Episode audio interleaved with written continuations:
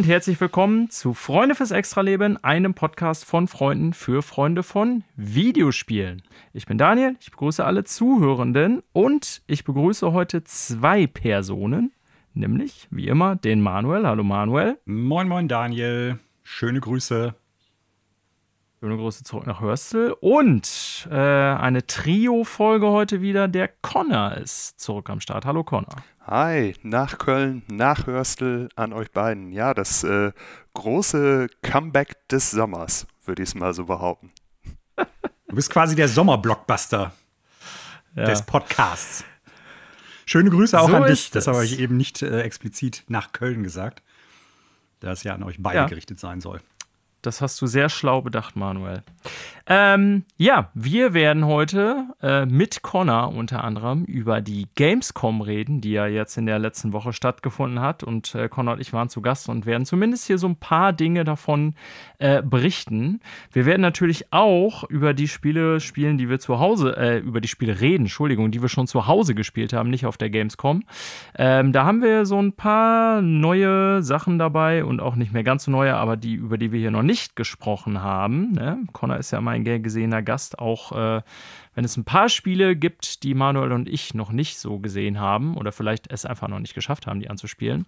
Und wie immer werden wir dann natürlich auch noch jede Menge News haben von Star Citizen über Roblox once again ähm, über BioWare und die Zukunft da und naja, wie es so ein bisschen weitergeht. Äh, die Game Awards wurden angekündigt. Wir haben ein bisschen was zu sagen zur Metal Gear Solid Collection, die kommen wird.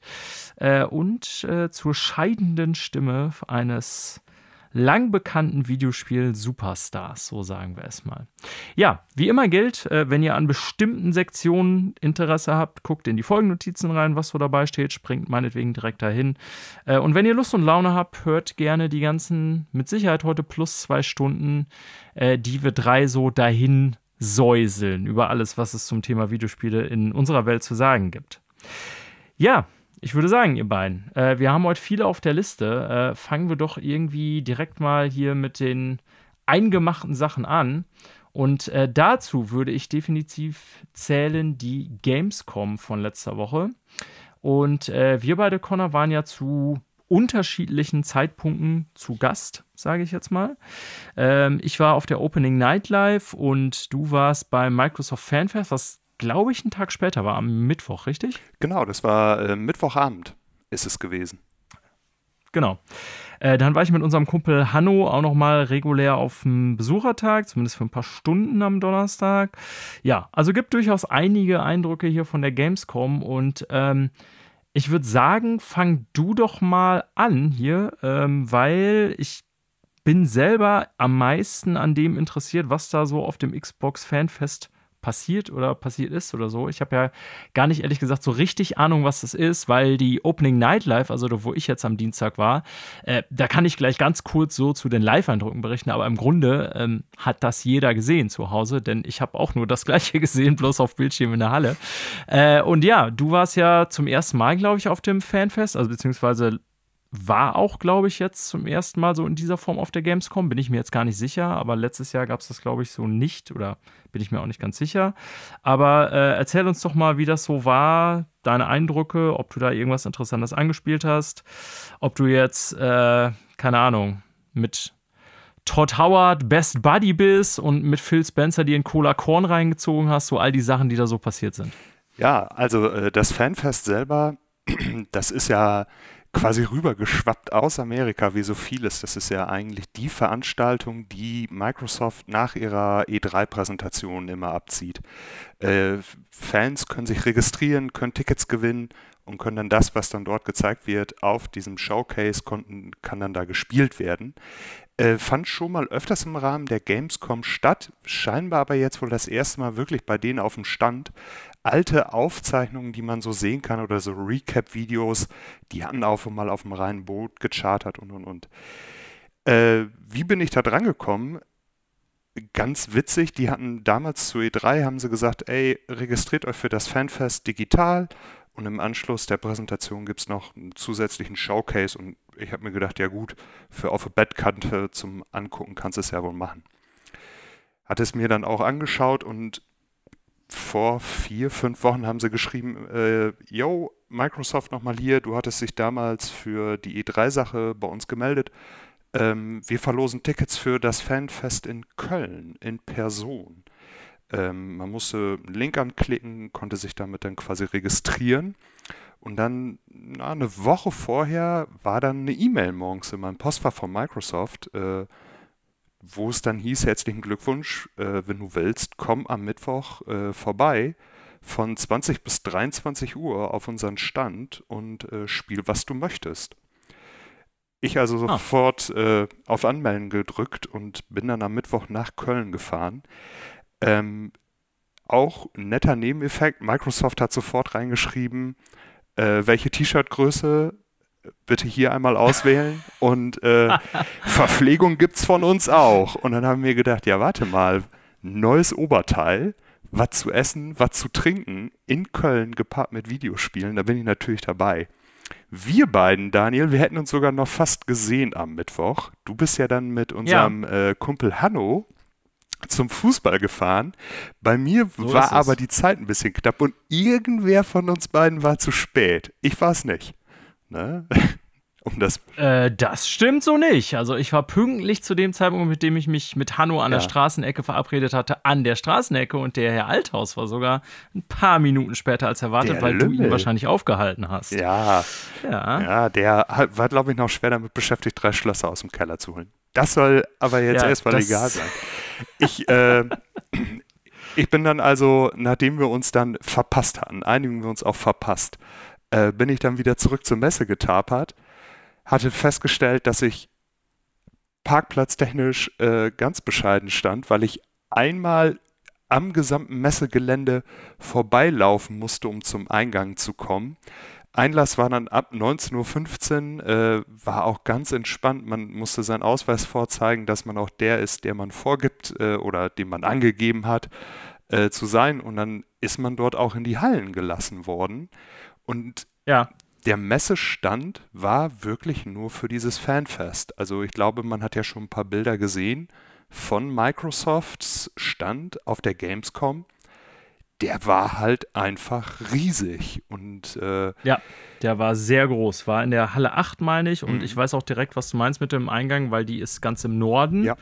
Äh, und von uns aus in Deutsch, wo wir wohnen, musstest du dann quasi einmal ans Ende, andere Ende des Messegeländes. Ja, genau. Und ähm, ja, also der Stand war wirklich riesig. Also meine erste Frage hast du quasi damit auch schon direkt aufgenommen. Ich wusste nämlich jetzt gar nicht sicher, oder beziehungsweise ich hatte auch schon gehört, dass Microsoft dann jeweils unterschiedlichen Orten was gemacht hatte, aber das war dann also einfach, das heißt einfach, das war dankenswerterweise auf dem Messestand, genau. weil hat euch dann so ja Zugang zu Spielen erlaubt, nehme ich mal an. Ne? Genau, das war bei denen auf dem Messestand als solches. Äh, der Messestand war quasi nach diesem Pressetag, Mittwoch ist ja immer dieser Fachbesucher- und Pressetag, ist der einmal ja. komplett leergeräumt worden mit allen Pressevertretern und alle, die dort waren, also Gerüchte zufolge kommt man an diesem Pressetag aufgrund von äh, nicht sonderlich schweren äh, Kontrollen da auch so drauf.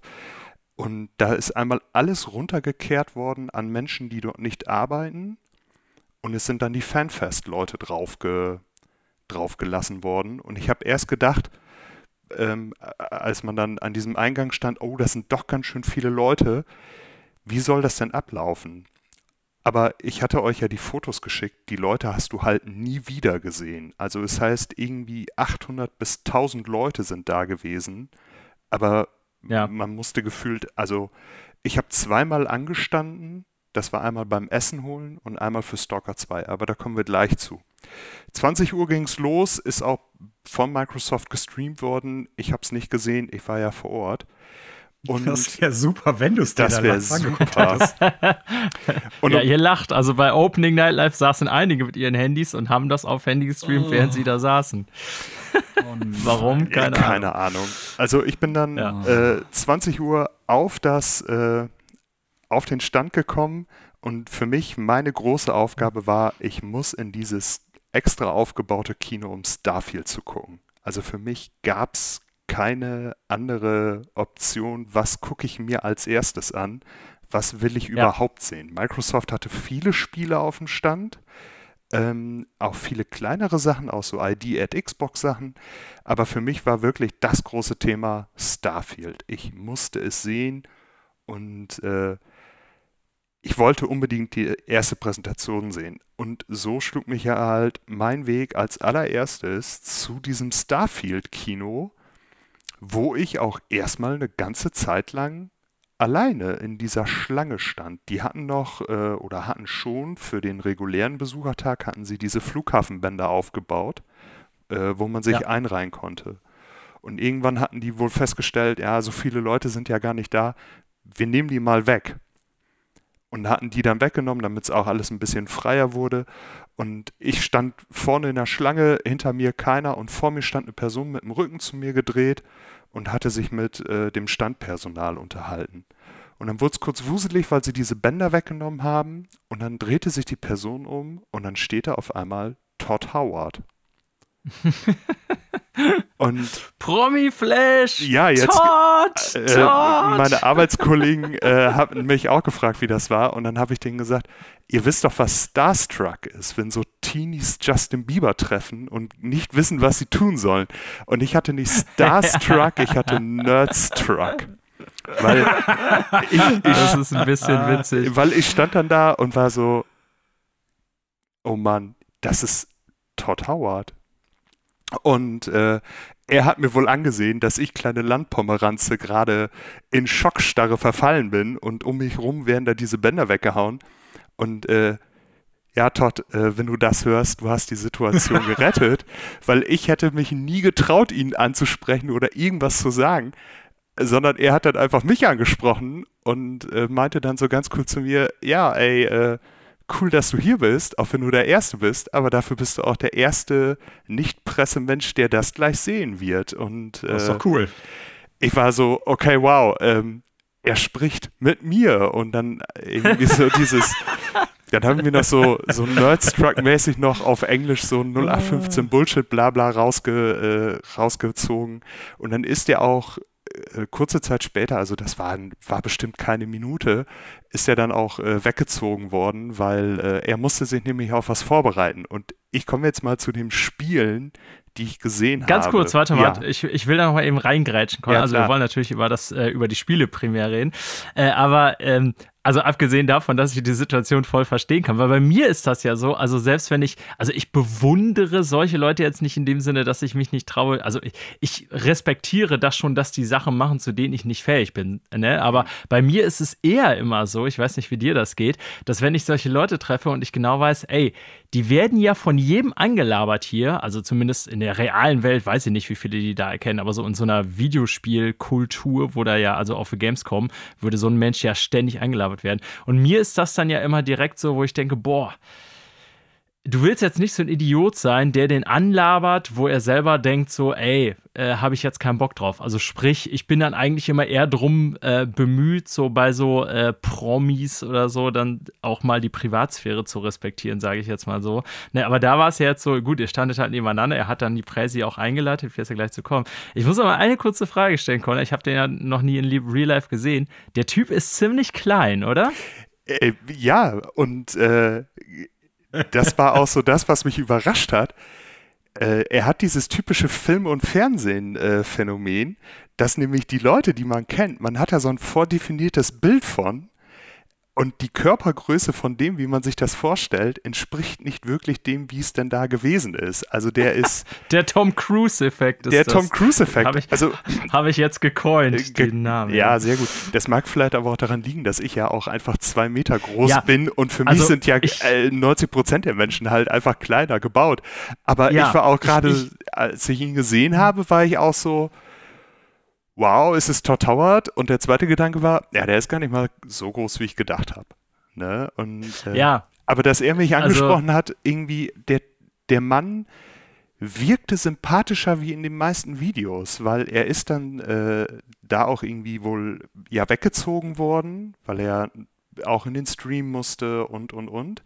Aber man hat ihn den ganzen Abend über den Stand laufen gesehen und hat sich mit den Leuten unterhalten und hat mit denen auch Fotos gemacht oder äh, da war auch eine Gruppe mit äh, Rollstuhlfahrern auf diesem Fanfest. Äh, da hat er sich zum Beispiel auch äh, ja, damit das nicht so aussieht, so Todd Howard steht, hat er sich dann da auch zu denen gehockt. Also das war alles, das wirkte trotzdem sehr menschlich. Also ich meine, klar, das ist äh, in der Videospielwelt ist das ja durchaus eine Persönlichkeit, der hätte jetzt auch irgendwie abgehoben sein können. Aber der wirkte sehr nahbar und äh, ja. Ich meine, andererseits war natürlich genau dafür da, muss man ja, ja sagen. Ne? Aber trotzdem äh, muss man äh, natürlich auch ja. irgendwie da Bock drauf haben und so. Und es gibt auch genug Leute, die dann irgendwie äh, trotzdem Assis sind. So. Mhm. Ähm, ja, aber finde ich witzig. Also ich, ich hatte vermutet, dass er eher klein ist. Ich meine, wie gesagt, bei euch beiden, also nur wir haben ja nie Video und man wird es auch nicht sehen, weil wir sitzen. Aber also ich bin ja nicht klein, aber mit 1,85, sag mal, relativ normal oder so knapp über dem Durchschnitt für einen Mann. Äh, aber die beiden anderen Typen hier sind ja Riesen. Connor mit knapp zwei Meter und Manuel knapp drunter, glaube ich, 1,97 oder so. Ne? Ich weiß nicht, ob wir der größte Videospiel-Podcast Deutschlands sind, keine Ahnung. Aber das nur mal so zur Relation, wenn man sagt, jemand wie Todd Howard ist klein. Whatever, kommen wir mal, aber geile Story auf jeden Fall. Kommen wir mal zu dem Spiel an sich. Ich habe ja die Starfield-Präsi auch später noch gesehen. Ja. Connor, es war, also nach deiner Beschreibung, was du dann geschrieben hattest im Chat, äh, war das dann letztendlich das Gleiche. Mhm. Ähm, bloß, dass meine äh, Einführung leider nicht von Todd Howard war. Äh, bei dir ja schon, aber ja, keine Ahnung. Also genau, also Starfield äh, kommt man ja nicht, kommt man ja nicht spielen, aber da hast du bestimmt trotzdem was sozusagen. Und dann hast du ja wahrscheinlich auch noch ein paar Sachen gespielt. Genau, also bei uns äh, hat Todd Howard dann selber noch unter dem strengen Auge von Pete Heinz, der ebenfalls in dem Kino mit anwesend war, äh, hat dann ah, die Einführung gemacht zur Präsentation. Und man hat halt die ersten Minuten aus diesem Spiel gesehen. Äh, die erste Quest stark geschnitten. Also es waren sehr offensichtliche Schnitte drin, so Laufwege sind rausgeschnitten gewesen. Bis zur äh, Charaktererstellung, das war dann so in etwa die Mitte der Präsentation, die gezeigt worden ist. Dann gab es noch einen ersten Kampf auf dem Boden, einen Kampf im Weltraum. Und dann gab es auch noch einmal den Trailer zu sehen, den man dann auf der äh, Opening Night Live gesehen hat. Und das war so die Präsentation, so 20 Minuten war das in etwa, was man da zu sehen bekommen hat. Und ich hatte es ja in einer der vorherigen Folgen gesagt und ich werde es auch jetzt nochmal sagen. Also diese, ja, diese Kurzzusammenfassung oder dieser äh, Einstiegscut, nenne ich es mal so, hat mein Hype einfach noch weiter geschürt. Äh, ich hatte natürlich zu dem Moment immer noch ganz klar die äh, Nerdstruck und Nerdbrille auf. Aber was mir sofort auffiel, ich weiß nicht, wie es dir ging, das war, dass das Gameplay niemals von der Series X stammen wird. Das war so das allererste, was ich mir gedacht habe. Weil. Ja, da habe ich, hab ich mit gerechnet, ehrlich gesagt. Ähm, ja, also mit, also sehr wahrscheinlich nicht. Ich bin sehr gespannt. Wird ja nur noch eine Woche knapp sein, bis die Tests raus sind. Äh, weniger sogar, sehe ich jetzt gerade. Äh, 31. sagtest du, Manuel, ne? Kommt ja genau. das Review-Embargo. Äh, ich bin sehr gespannt, wie das so auf Series X performt, denn ähm, ja, wie du schon sagst, also ich bezweifle, dass es so sein wird. Und damit will ich nicht sagen, alles sah super geil aus. Ähm, Vielleicht nochmal ganz kurz zur Einordnung, was sah man da? Das war eingebettet in zwei Trailer. Der am Anfang war im Grunde schon bekannter, der war vor ein paar Wochen, glaube ich, im Netz zu sehen. Dann am Ende der Trailer war der neue, der auch auf der Opening Night Live zu sehen war, mit, der, äh, mit den Live-Action-Szenen. und dazwischen war halt so, also die haben gesagt, das ist der Anfang des Spiels, aber das stimmt ja nicht ganz, Connor. Das war ja zusammengerafft im Grunde. Ne? Genau. Ne? Die sind immer wieder an so Stellen, wo es dann irgendwie äh, ob dem Pacing, sag mal, sehr mühsam gewesen wäre für eine Kino. Äh, Vorschau haben die immer mal wieder so die Zeit gestrafft oder was übersprungen, weil die sind dann wirklich von Character Creator angefangen bis zur Story Introduction und dann die erste leichte Kampfmission und dann ins Weltall und so weiter. Ähm, also das wirkte schon alles sehr cool und auch technisch hochwertig, aber ist natürlich immer nur so ein Snippet. Und ich weiß nicht, wie es dir ging, Connor, was mich immer wieder so ein bisschen rausgerissen hat. Also ich will jetzt nicht sagen, das wird für mich, also das ist kein K.O.-Kriterium oder so, aber das sah alles cool aus, so auch die Umgebung und so weiter. Also auch ein deutlicher Sprung, finde ich, von anderen Bethesda-Spielen. Ähm, aber die Gesichter, da ist einfach so ein, äh, ja, wie die Amis machen ja mal so Witze so über Eurojank. Ich sag jetzt mal Bethesda Jank ist das einfach so. Diese Gesichter sehen einfach nicht aus wie so ein AAA-Game oder die Charaktere an sich sehen nicht aus wie ein AAA-Game äh, heutzutage so im AAA Bereich wirklich. Also ist weit weg von sowas wie Horizon Forbidden West oder so. Und ähm, das fand ich schon irgendwie crazy, dass da so, also teilweise, ansonsten sah es nämlich teilweise echt richtig geil aus, mhm. aber dann auch so ein paar Stellen, wo ich dachte, okay, da sieht es so Bethesda-mäßig halt aus. So, ne? Also bei aber, den ja. Gesichtern und diesen Gesichtsanimationen gebe ich dir recht, aber was mir positiv aufgefallen ist, war tatsächlich, äh, das waren die Augen, wie detailliert die Augen gewesen sind. Und äh, da habe ich mir gedacht, ja, also das wirkt jetzt gerade so, als ob man so ein so einen Diamanten in so einen Haufen Knete gesteckt hätte, weil äh aber die Gesichterfallen sind mir umso negativer aufgefallen, weil die Charaktere, die man gesehen hat, gerade am Anfang, die ja wirklich nah zu dir mit dem Gesicht sind, weil sie dir dein, dein, den Sitz von deinem Helm nochmal kontrollieren, ob die nochmal schauen, sind alle Schnallen an deinem Anzug, sind die wirklich fest. Ja. Die wirken halt durch deren großen Mining oder die, durch diese Space-Anzüge äh, nicht menschlich, sondern wirklich wie Raumfahrer. Du erkennst wohl, dass da Menschen drin sein sollen, aber dadurch, ja. dass diese Proportionen falsch sind, achtet man ja viel mehr auf das Gesicht da brach es dann wirklich, wie du schon sagtest, für mich, weil äh, das hat Bethesda ja, genau. einfach nicht drauf. Dafür fand ich aber äh, die Synchronstimmen, die man da gehört hat, also die Präsentation war auf Englisch, die fand ich alle gut. Äh, Ob es jetzt die Hauptcharaktere sind oder ähm, man sieht ihn ja auch in der Präsentation, äh, die bauen ja mit Lasern bauen die Steine ab und das ist ja eigentlich ein durchgängiger Strahl. Und einer dieser Minenarbeiter, der ist äh, scheinbar neu und macht diesen Laser immer schnell an, aus, an, aus, an, aus. Und ihm wird dann halt gesagt, dass er da halt nicht mit einem Presslufthammer arbeitet, sondern halt mit einem Laserstrahl. Und selbst die Stimme habe ich mir gedacht, ja, das, das passt zu dieser Person, die da halt einfach steht. Also Synchron oder die, das Voice Acting, das wirkte für mich schon super rund. Und ich muss auch sagen, das, was man da gesehen hat, abgesehen von den Gesichtern, das wirkt auch super rund. Und ich glaube, das Spiel wird, oder ich hoffe, oder ich vermute nicht, dass das Spiel ein absolut technisches Desaster wird. Weil die Review-Codes ah. sind ja schon seit fast 14 Tagen draußen. Äh, die ja, würden das in, nie im Leben, das Spiel würden die nie so früh rausschicken, äh, 14 Tage vor Embargo-Ende, wenn da irgendwas großes Game-Breaking drin wäre, dann werden Pete Heinz und Todd Howard, die wären dann immer noch bei Bethesda und würden die Leute mit der Peitsche antreiben, dass die dann Day One Patch rausbringen. Ähm, witzigerweise also, war ich aber äh, mit dem Starfield-Ding relativ schwammig gewesen, weil im Reddit selber sind, nehm, sind nämlich die Videos hochgeladen worden. Es ist nämlich gefilmt worden äh, ja. Das lief alles als Spoiler. Ne? Deswegen hatte ich mich da so ein bisschen schwammig gehalten oder werde da auch nichts weiteres zu sagen, was man da so zu sehen bekommt. Ah, also Spoiler finde ich, ist das jetzt tatsächlich. Ja, ja egal, mag jeder selbst bewerten. Kann man selbst. sich auch mittlerweile, ja, genau, kann man sich im Internet ja auch mittlerweile offiziell reinziehen, genau. wenn ich das richtig weiß. Die haben es ja jetzt nach der Gamescom Präsi veröffentlicht, das Gameplay, was man da gesehen hat. Mhm. Ich hätte mir natürlich gewünscht, dass man es auch irgendwie so knapp anderthalb Wochen vor Release wirklich mal zumindest anspielen kann, aber das war halt leider nicht der Fall. Ja. Ne, aber ja, war ja auch vorher klar. Das wäre es eigentlich ähm, von meiner Seite so zu Starfield, weil äh, ja. du hast mir jetzt eigentlich schon die passende Überleitung gebaut. Anderthalb Wochen vor Release nicht spielbar. Äh, mein nächster Weg verschlug mich nämlich dorthin zu einem Spiel, was äh, weder in anderthalb Wochen wohl spielbar sein wird, noch aktuell spielbar ist, obwohl es die Möglichkeit Stalker? gibt. Stalker 2.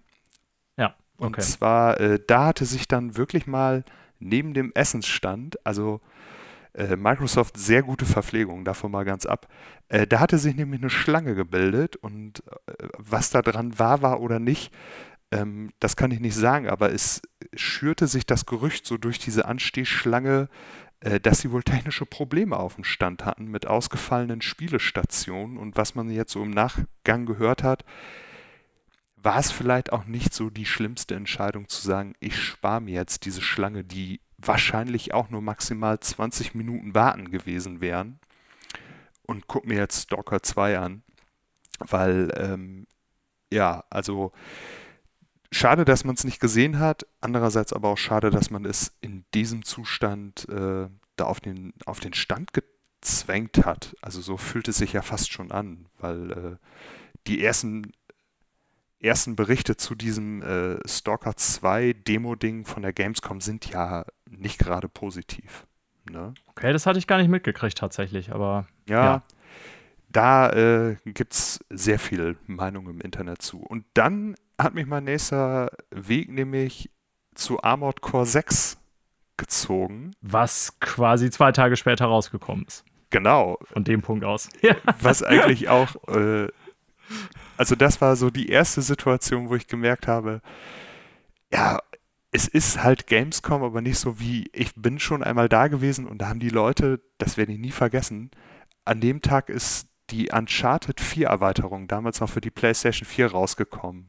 Äh, ja. mit äh, den beiden Frauen. Da haben die Leute vier Stunden für angestanden und ich habe mir gedacht, Alter, ihr steht jetzt vier Stunden an und wenn ich nach Hause komme, habe ich es im Briefkasten liegen. Bei Armored Core 6 war es genau umgekehrt. Die hatten sechs Spielstationen und es stand original keiner an dieser Anspielstation. Verrückt. Entweder weil, ja. also klar, es wird leer gewesen sein, aber auch die Leute wissen, das kommt bald raus. Ich habe genau. mich da einmal kurz dran gestellt aber auch nur wirklich ganz kurz. Und ich habe dann festgestellt, das ist ein Spiel, was du nicht so innerhalb dieser kurzen Zeit mit der Steuerung äh, oder so, wo du da jetzt irgendwie voll einsteigen könntest. Klar, die Zeit wäre da gewesen, ähm, aber ich habe mir gedacht, ja komm, du hast das Gamepad in der Hand, schieß mal ein bisschen rum, äh, slide links, rechts, guck dir mal die Steuerung an, aber dann gehst du auch weiter.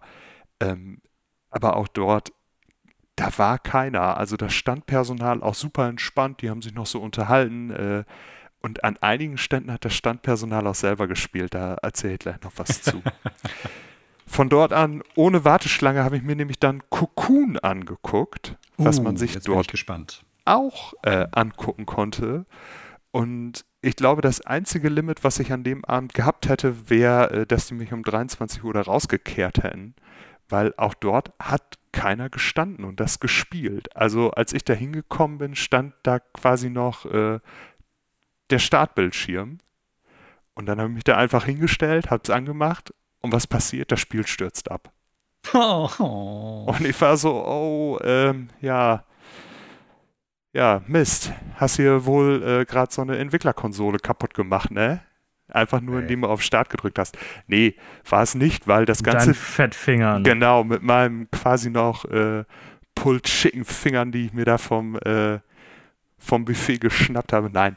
Ähm, das lief auf dem PC, was irgendwie ganz witzig war, weil äh, das Spiel ist abgestürzt. Es war das Steam-Overlay da, aber es war keiner da, der mich beobachtet hätte. Also ich habe mir gedacht, ja gut, ich könnte es mir jetzt auch einfach selber giften. Ja? Keiner hält dich auf. Naja, und ich dann mein. Dann wäre es ey, rausgekommen, weil die können ja nachsehen, was von dem ja, Steam-Account verschenkt also, ist. Also, äh, da, äh, das hätte nichts gebracht. Also habe ich mich dann an, an, an einem der Standmitarbeiter gewendet und habe gesagt, oh, Entschuldigung, ist abgestürzt. Und äh, für ihn war das quasi so, ja, ist okay, aber das wirkte jetzt nicht so, als ob das heute das erste Mal gewesen wäre, dass das Spiel abgeschmiert wäre. Und äh, dann habe ich ein bisschen Cocoon gespielt, äh, so 20 Minuten, äh, super simple Steuerung. Also man spielt quasi mit dem, äh, mit dem, äh, ja nicht mit dem Steuerkreuz, sondern hier mit diesem, mit dem äh, linken Nupsi. Wie heißt er? Digipad? Mhm. Mit, ja. ja. mit dem Digipad steuert man die Figur und mit der A-Taste führt man Aktionen aus. Mehr Ansteuerung gibt es ja nicht. Also ganz simple Steuerung. Ähm, dann beginnt man auch quasi, diese Demo beginnt man ganz am Anfang des Spiels und das Spiel hatte in der Zeit, wo ich es äh, gespielt habe, ein paar kleine Rätsel, äh, schöne Umgebung, super Musik. Also das ist so das, wo ich wirklich sage, okay, das ist äh, mir echt positiv nochmal in Erinnerung geblieben. Die Musik war super stimmig, super passend. Aber äh, das war, manchmal dröhnte das auch so ein bisschen. Das lag aber auch daran, dass die, die Headsets super laut eingestellt hatten. Ja, das hasse ich, weil dass du ja so alles auf Lautstärke ja, ausgelegt ist. Aber ja, hast ja rundherum zu viel Sound und so. Genau. Halt, ja. Und äh, deswegen dröhnte das manchmal auch. Und ich habe aber auch dasselbe, was ich irgendwie schon durch die Trailer hatte. irgendwas stimmt für mich persönlich mit diesem Spiel nicht. Und ich glaube, das hat viel mit der Farbgebung zu tun. Weil ähm, okay. das wirkt irgendwie für mich persönlich, für mein Auge, wirkt das nicht. Also zieht nicht, aber das, was ich gespielt habe, sagen wir es mal so, die ersten 20 Minuten, wie schwer kann das schon sein? Also rätseltechnisch äh, waren das halt Umgebungsrätsel und die Demo endete für mich quasi an dem Punkt, wo man das erste Mal diesen Sprung hatte. Ich hätte wahrscheinlich noch länger spielen können, aber ich habe mir gedacht, komm, Zeit ist äh, Zeit ist Spiel. Äh, guck dir mal das nächste an und von dort aus äh, gab es für mich als nächstes Immortals of Avium mit einem kleinen Umweg am Diablo 4 Brunnen. Diablo war nicht spielbar, äh, sondern die hatten ein, einen Brunnen ja, aufgebaut, so, eine Lilith. Ja, ich so habe es nachher noch gesehen. Ähm, ja. Und wie sollte es anders sein für Diablo? Dann ist da in diesem Brunnen natürlich kein Wasser drin, sondern Blut. Und für einen Arbeitskollegen, wo ich weiß, der spielt das halt immer noch sehr viel und auch noch sehr gerne, habe ich mir gedacht, du musst von dir an diesem Brunnen halt ein Foto machen. Und die hatten an dem Tag oder auch für die anderen Tage hatten die dort äh, zwei Leute. Einer hat immer die Fotos gemacht und einen anderen, scheinbar armen Schüler oder Studenten, äh, hatten sie in Mönchenkutte so gesteckt. Genau, in eine Mönchskutte gesteckt. Aber der, ja, ja. ja, genau, aber der in, der in der Mönchskutte, der war gerade selber, weil es war halt nichts los. Der war gerade dabei und hat äh, ja selber gerade gezockt an einer anderen Station. Und ich habe dann dem Mann gesagt, ja, äh, würdest du ein Foto von mir von dem Brunnen machen? Ja, ist kein Problem. Und dann macht er das erste Foto mit meinem Handy und dann sagt er, ja, warte, da fehlt was. Und dann rief der über diesen Stand, ey, den Namen lasse ich jetzt mal weg. Komm hier hin, hier ist einer. Und dann kam halt, kam halt dieser. Todd, komm her! Genau, da kam Todd, nennen wir ihn einfach mal, kam Todd in der Mönchskutte, Mönchskutte. aus der, äh, aus, die, aus der Anspiel, äh, aus diesem Gaming-Booth rausgesprintet, hat sich da hingestellt, wir haben ein Foto gemacht und ich habe noch gesagt, ja, besten Dank, äh, hättest aber nicht rennen müssen. Ja, nee, ist gerade so gut und ist wieder zurückgerannt und ich habe ihn anschließend wieder gesehen, er hat Ghost Runner 2 gespielt.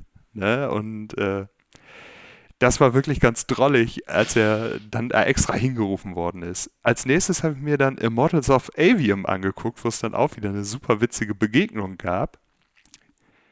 Äh, ich bin dann da einfach ohne Warteschlange einfach rein und dann steht das Standpersonal da und ist gerade dabei, die Speicherstände hochzuzocken. Und ich habe mich einfach an irgendeine Station gestellt und habe dann angefangen zu spielen.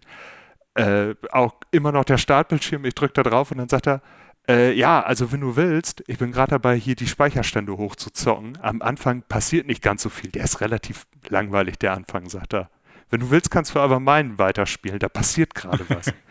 ich sage, ja, ist, äh, ich sage, wenn das cool für dich ist, mache ich das wohl. Und dann habe ich seinen Speicherstand weitergezockt. Und dann irgendwann wechselte er so von einer Station zur nächsten, um dort den Speicherstand auf einen guten Punkt zu bringen. Und dann sage ich zu ihm, ähm, aber die Konsolen, die werden heute Nacht nicht ausgestellt und deine Speicherstände sind morgen auch da.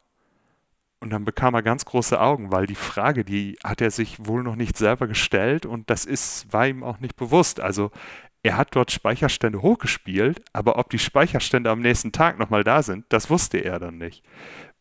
Warum sollte das nicht sein? Ich mag, ja. ja, weil das sind alles Entwicklerkonsolen, die da rumstehen. Keine Ahnung, wie es gespeichert wird. Ich weiß es nicht.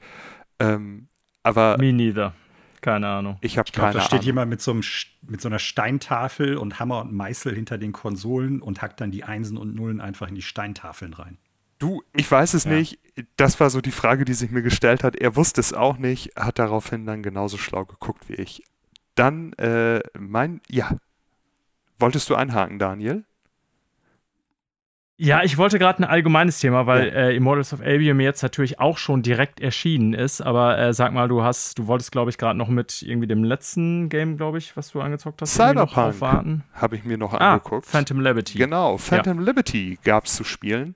ich hatte äh, vorletztes Wochenende hatte ich Rufbereitschaft und da gibt es nichts Schöneres wie ein Videospiel, wo man mal auf Pause drücken kann, kein Multiplayer, einfach ein bisschen was machen, wenn dann wer anruft, auf Pause drücken und dann kann man da auch ans Telefon gehen und habe wieder meine Liebe für Cyberpunk äh, neu entflammen lassen und konnte dort die Phantom Liberty Erweiterung anspielen.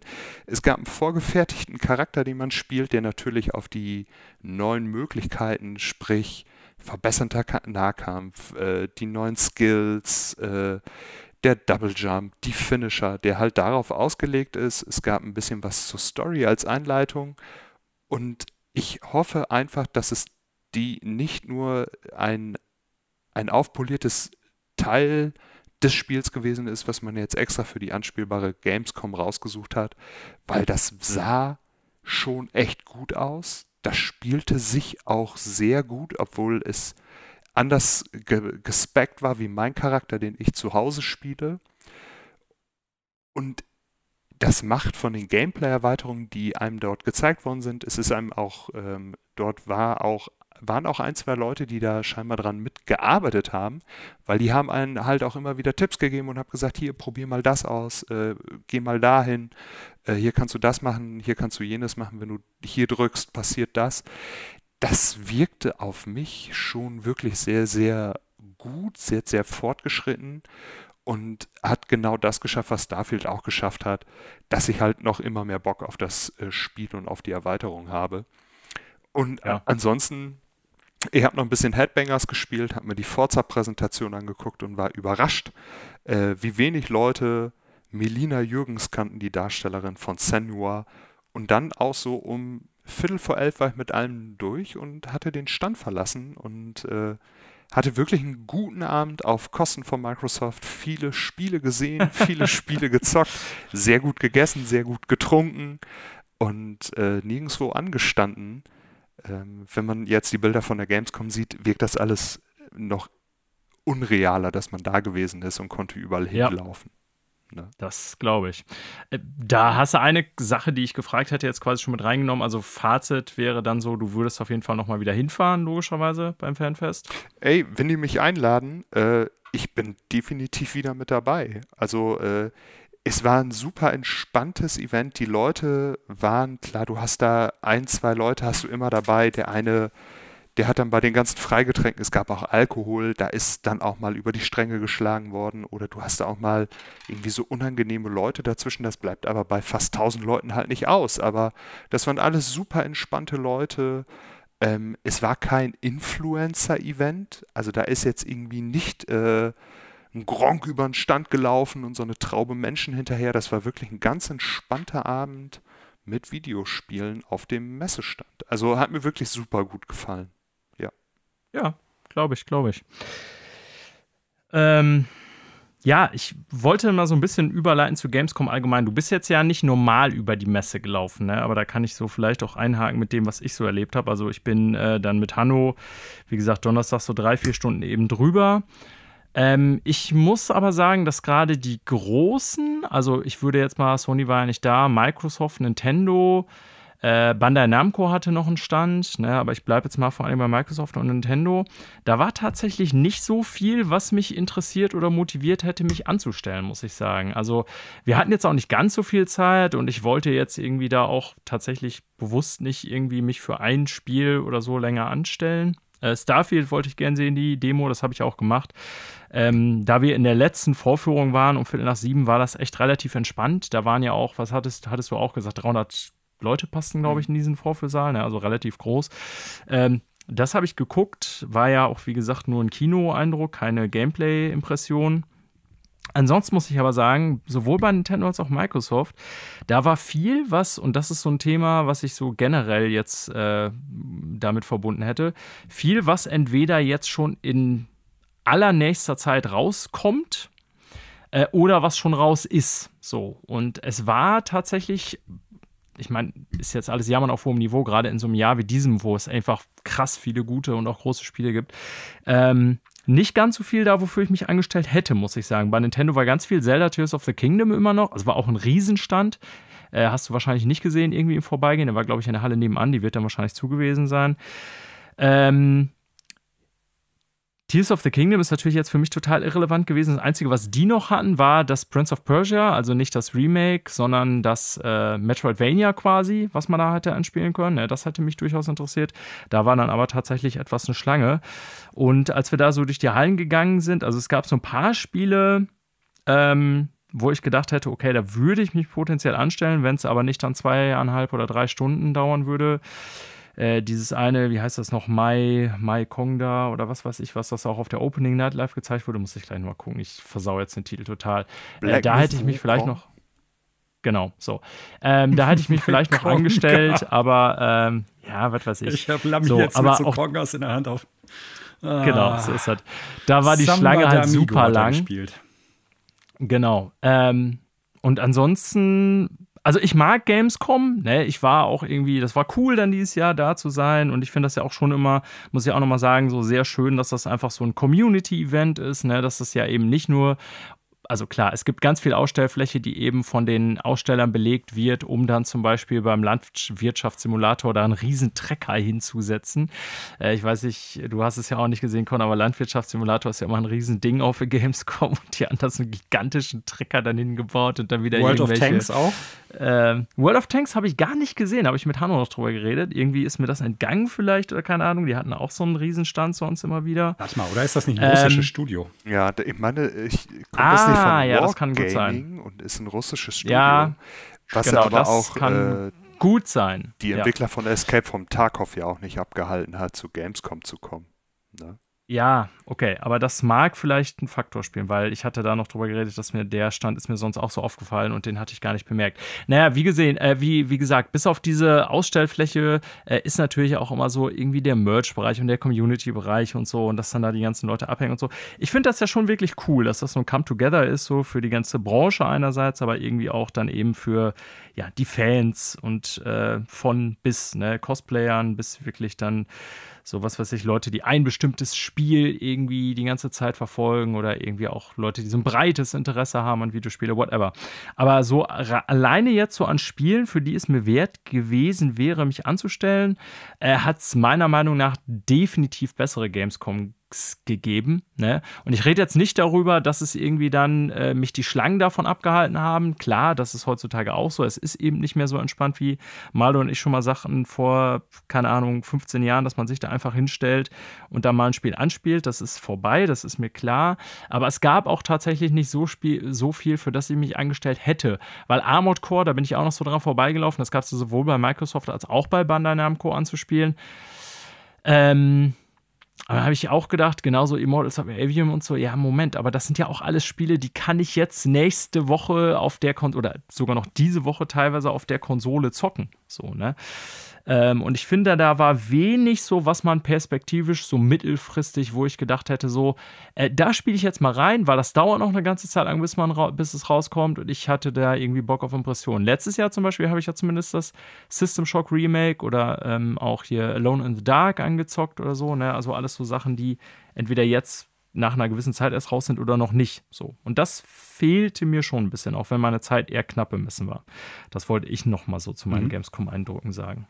Hat Bei dir ist natürlich jetzt sehr speziell, Connor, weil das eben auf Microsoft auf den Stand fixiert war. Ne? Ja, also. Und das als Event glaube ich auch, dass es sehr cool war. Ja, also du konntest äh, in keine andere Halle rein. Äh, die Halle selber, also ich bin in, auf dem Weg nach draußen, bin ich noch bei Sega einmal dran vorbeigelaufen. Die haben ja dieselbe Halle gehabt. Äh, an, ja. Aber ansonsten. Auch ziemlich großer Stand. Sehr ja. großer Stand, aber auch dort irgendwie alles bekannt, was man vorher auch wusste, was die entweder haben oder was auch demnächst rauskommt. Klar, die ganzen Persona-Sachen waren da oder hatten sie äh, an den Wänden stehen, spielen konnte man nichts. Hätte mich wahrscheinlich aber auch keiner abgehalten, weil da auch gefühlt abends dann auch kein Sicherheitspersonal mehr da war. Die viel wichtigere Frage ist, du und Hanno seid jetzt bei der Bundeswehr eingeschrieben. Muss ich jetzt mit genau. Manuel genau. den, den Podcast alleine wuppen? Ne? Ja, wir haben uns da in diesen Hamui gesetzt und haben direkt unterschrieben ja, für viele Jahre. Ihr wart sofort geil, Panzer neben und, dir. Und äh, dann äh, habe ich mich aber umentschieden und ich habe gegenüber bei Rheinmetall für eine Ausbildung unterschrieben und äh, Hanno ist dann bei der Bundeswehr ah, geblieben. Ah, okay. Ich habe noch ein ja. paar Fragen. Bitte. Äh, du hast gerade gesagt, dass da irgendwie wenig Spiele waren, so für die nähere bis späte Zukunft, die sich gelohnt hätten, oder wo du gesagt hast, das war jetzt interessant. Nintendo hat ja fürs zweite Halbjahr durchaus viele Spiele noch im Petto. War davon irgendwie was dort zu sehen? Oder ich erinnere mich da äh, Hilf mir mal auf die Sprünge, was da noch kommen ja, soll. Vielleicht habe ich es übersehen. Super Mario Bros. Mario Wonder fällt mir jetzt gerade aus. Das nee, Mario da hätte ich mich auf Mario Epic Wonder hätte ich mich auf jeden Fall vor eingestellt. Also da sind ja noch einige Spiele im Petto, die die jetzt halt äh, bald rausbringen werden, wo ich mich halt wundere, dass sie das nicht haben. Weil ich erinnere mich an eine der Gamescoms, auf der wir waren, ich glaube 2009 oder nee, 2010 muss das gewesen sein. Da hatten die das nächste Zelda, da hatten die das nächste Metroid, da hatten die das nächste Kirby, alles da. Ne? Und das waren teilweise Spiele, die noch ein halbes bis ein Dreivierteljahr später erst erschienen sind. Das war ja. richtig. Das, das neue Mario Kart haben wir irgendwann mal auf der Gamescom gespielt, Mario Kart 8. Solche Sachen. Also, wo die wirklich Blockbuster-Titel auch hatten oder zumindest nicht nur die Sachen, die jetzt gerade aktuell beworben werden. Das äh, wundert mich schon so ein bisschen, finde ich schade, muss ich sagen. Ja, aber das ist ja das, was ich meine. Also kann jetzt sein, dass ich Nintendo da Unrecht tue. Ich versuche gerade mal hier nebenbei zu recherchieren, welche Spiele jetzt äh, nee. bei denen alles gezeigt wurden. Aber ähm, das war alles nicht da, da bin ich mir ziemlich sicher. Mhm. Und ja, ich erinnere mich auch noch, Manuel, äh, habe noch Bilder von irgendwie 2.8 oder 2.9, wann das gewesen sein muss. Haben wir da, was waren das damals, Skyward Sword angestanden? Skyward Sword haben wir gespielt, Metroid, ja. ähm, Dread wollte ich gerade sagen, nicht Metroid Dread, äh, Metroid Other M, das auch zu dem Zeitpunkt, äh, ich glaube, drei Monate noch dauerte, bis es rauskam. Also schon, wo man wirklich Previews zu den nächsten großen Nintendo-Spielen hatte dadurch, ne? Kirby, also ich habe die Seite gerade gefunden. Ja, ja, nee, und das fand ich eben so enttäuschend. Also Wonder zum Beispiel hätte ich mich sofort ja. angestellt, keine Frage, ne? Aber ich lese mal eben die Liste vor von Nintendo am Nintendo-Stand auf der Gamescom. Das war Pikmin 4, Tears Alt. of the Kingdom, Alt. Äh, One to Switch, Fay Farm, ähm, ah ja, keine Ahnung. Titel, aber auch mal nicht schon raus. Hm. Fashion Dreamer, Just Dance 24, Mario Kart 8, da haben wir das, äh, die Preisverleihung von bekommen, weil es auch ein Live-Turnier gab. Seit äh, Sonic Superstars. Jahren. Ja, Sonic wow. Superstars, Platoon 3, äh, Star Ocean, das weiß ich nicht, ob das für dich noch das, interessant gewesen wäre. Äh, ja, Second ähm, Story, das müsste das Remake sein. Mhm. Genau, Second Story. Äh, Smash Bros. Ultimate und Prince of Persia Lost Crown. Das waren die, lass mich durchzählen, zwölf Spiele, die da gezeigt wurden. Aber kein WarioWare, kein Super Mario Wonder, kein. Und das fand ich schon echt enttäuschend, muss ich sagen. Ne? Und ähm, wie gesagt, bei Microsoft Starfield gut, aber alles andere hat mich jetzt, also bei Microsoft war mit Sicherheit besser die Auswahl, weil hätte man jetzt Interesse im Gegensatz zu mir an Forza, hätte man das auch anspielen können. Ähm, ja, Stalker äh, nee, 2, sagte ja Connor Forza gab es auch eine Präsentation. Man, äh Ach so, ja, okay. Und da sind wir dann schon wieder beim Thema. Auch so auch Starfield. Da würde ich mir doch wünschen, ey, ihr seid ja auf einer Publikumsmesse, ist zehn Tage vor Release, äh, die Review-Codes sind schon draußen. Warum lasst ihr uns nicht einfach mal spielen? So. Ja, und äh, Nintendo, das wirkte so wie eine Werbeveranstaltung für schon erschienene Titel. Ja. Und das ist halt nicht das, was ich mir von der Gamescom oder von der Messe erhoffe, sondern ähm, da würde ich gerne in Spiele reinspielen oder Eindrücke kriegen, die in absehbarer Zeit kommen. Und das war mir insgesamt, muss ich sagen, auf dieser Gamescom, auch wenn ich mich, wie gesagt, nirgendwo drei Stunden eingestanden habe, äh, zu mau. So. Ja. Also Nintendo hätte so die mal. Möglichkeit gehabt, im September kommt die äh, Pokémon DLC-Erweiterung, die hätten sie zeigen können. Im Oktober kommt Meisterdetektiv Pikachu, das hätte man zeigen können. Äh, Mario ja. Bros. Wonders, die hätten WarioWare, die hätten Super Mario RPG. Die haben noch ein paar Sachen in der Pipeline, ja. aber die haben sich ja überwiegend auf die Spiele beschränkt, die sie schon haben, auf Fotomöglichkeiten und auf irgendwelche Turniere für Splatoon 3, Smash Bros. und Mario Kart. Also irgendwie, ja, kleine Enttäuschung. Aber ich war nicht da. Von daher.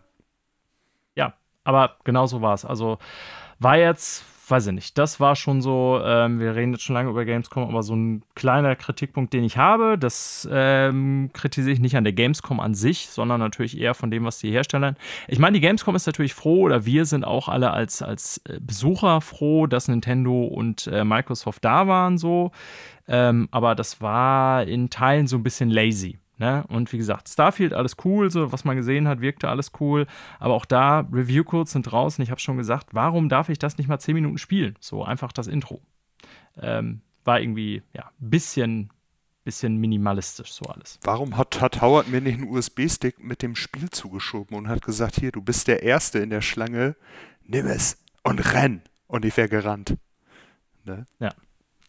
Ja, also ich glaube für äh, Leute, die andere Interessen haben oder so, die Mortal Kombat 1 spielen wollten oder Tekken 8 oder so, gab es mit Sicherheit auch äh, bessere Dinge zu erzählen. Ne? Aber jetzt so ganz subjektiv aus meiner Sicht war da dann doch nicht ganz so viel, für das ich mich hätte anstellen können oder wollen. Ähm, ja, Punkt. Das so.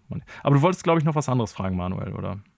Ja, die, äh, ihr hattet ja beide schon davon gesprochen, dass Armored Core zweimal da war, bei meinem, beim Microsoft-Stand und beim äh, Bandai Namco-Stand, dass da aber irgendwie ja. scheinbar nicht so richtig was los war. Und ich musste dann direkt daran denken, wir haben ja diverse Monster Hunter-Spiele auf der Gamescom auch gespielt.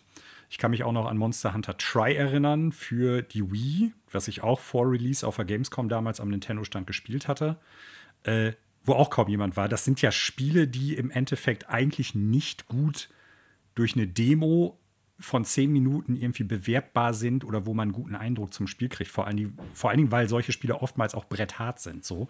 Äh, also habt ihr ein Gefühl irgendwie, ob das, also ob es da irgendwie eine Idee gibt, Macht es überhaupt Sinn, solche Spiele dahin zu packen? Oder müsste man eine, eine, extra andere Demo dafür machen oder sowas? Also. Boah. Das ist eine große Frage, die kann ich nicht so einfach beantworten. Also bei mir war es auch zum Beispiel so, als ich dann bei Microsoft war, da war Armored Core eine kleine Schlange. Mhm. Äh, man hätte mit ganz wenig Wartezeit spielen können. Ähm, weil bei Connor, klar, war es ja nicht wirklich Publikum, sondern nur eben die ausgewählten Besucher eben für das Fan-Event. Ähm, ich denke, das hat primär mit dem Release-Termin zu tun, dass die okay. Leute das natürlich auch wissen und weil man mit Zeit ökonomisch da umgehen muss.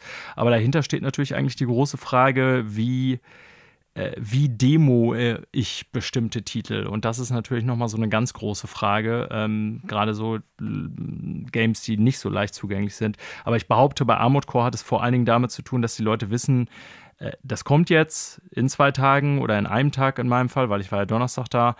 Ähm, und dann natürlich die Zeit, wenn man so einen Messetag da ist, echt begrenzt ist, weil, wie gesagt, wenn du dich für zwei Spiele anstellst, stehst du da auch gerne mal, also wenn es größere Games oder beliebtere sind, zwei bis drei Stunden und dann, ja, war es das halt auch bald, ne? Mhm.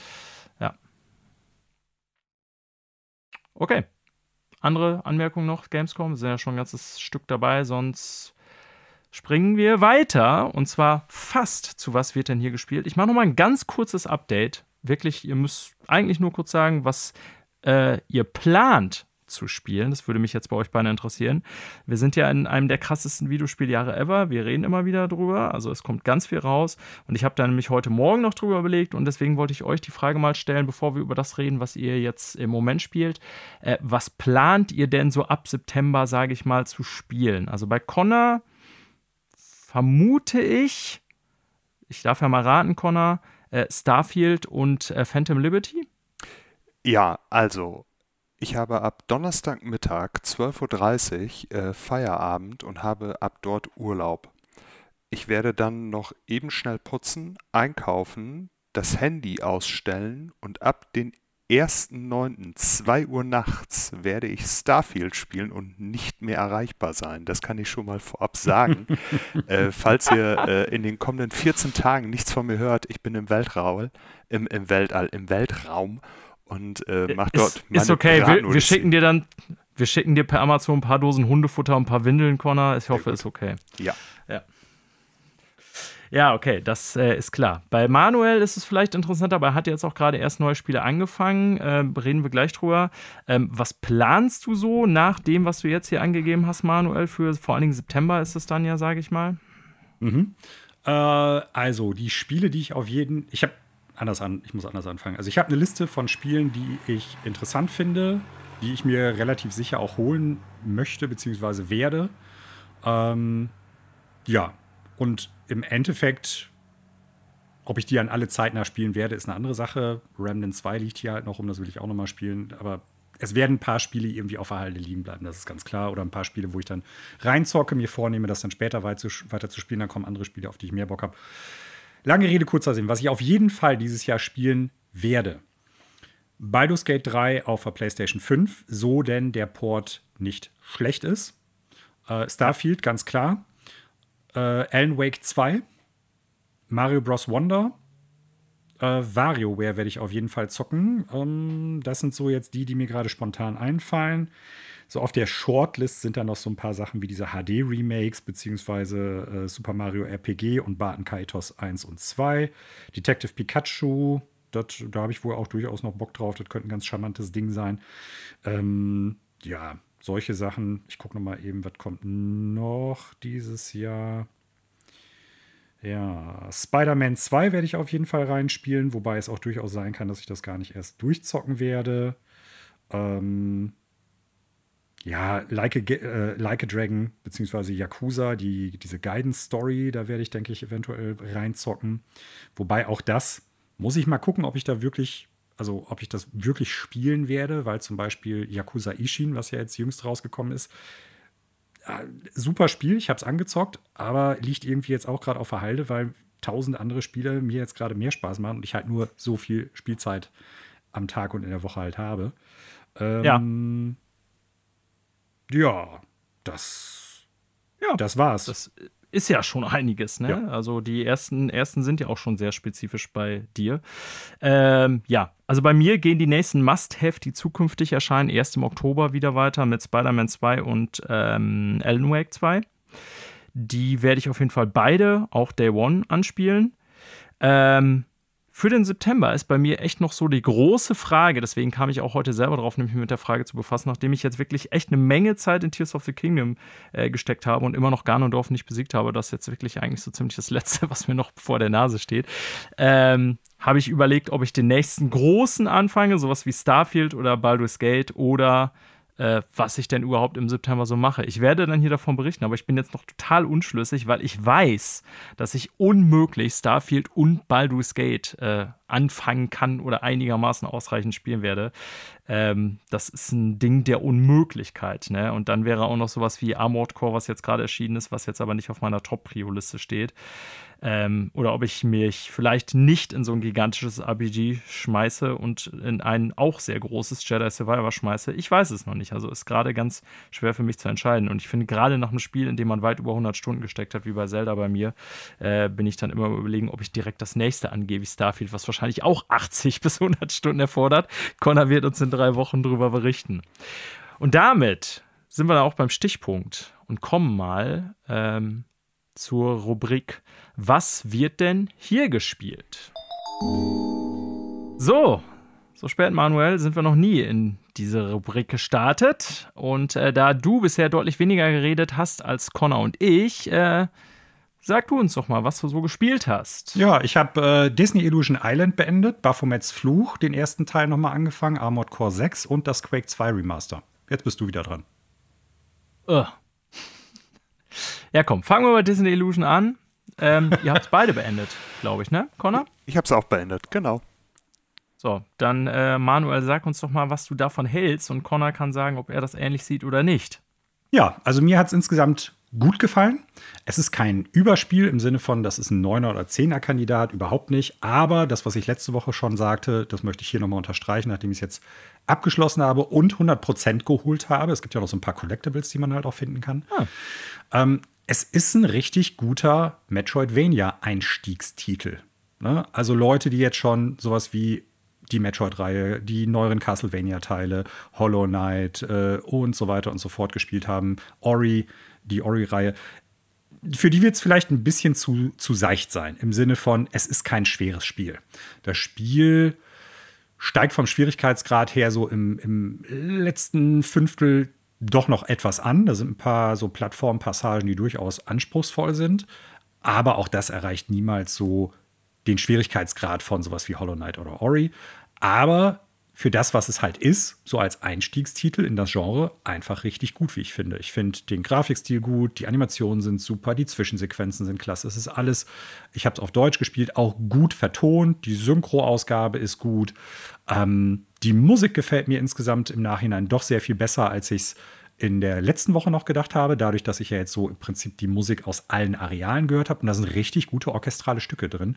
Ähm, ich hatte ja. im, im, Nachgang dann auch nachgeguckt, wer äh, da die Musik geschrieben hatte. Ich, leider habe ich den Namen jetzt gerade wieder nicht präsent, aber auch da will ich einfach das nochmal anbringen, um zu unterstreichen. Also wirklich ein guter Soundtrack. Ne? Mhm. Und wo ich mich gefragt habe, ob der weil der wirklich auch gut abgemischt ist. Wie ist der vertont worden?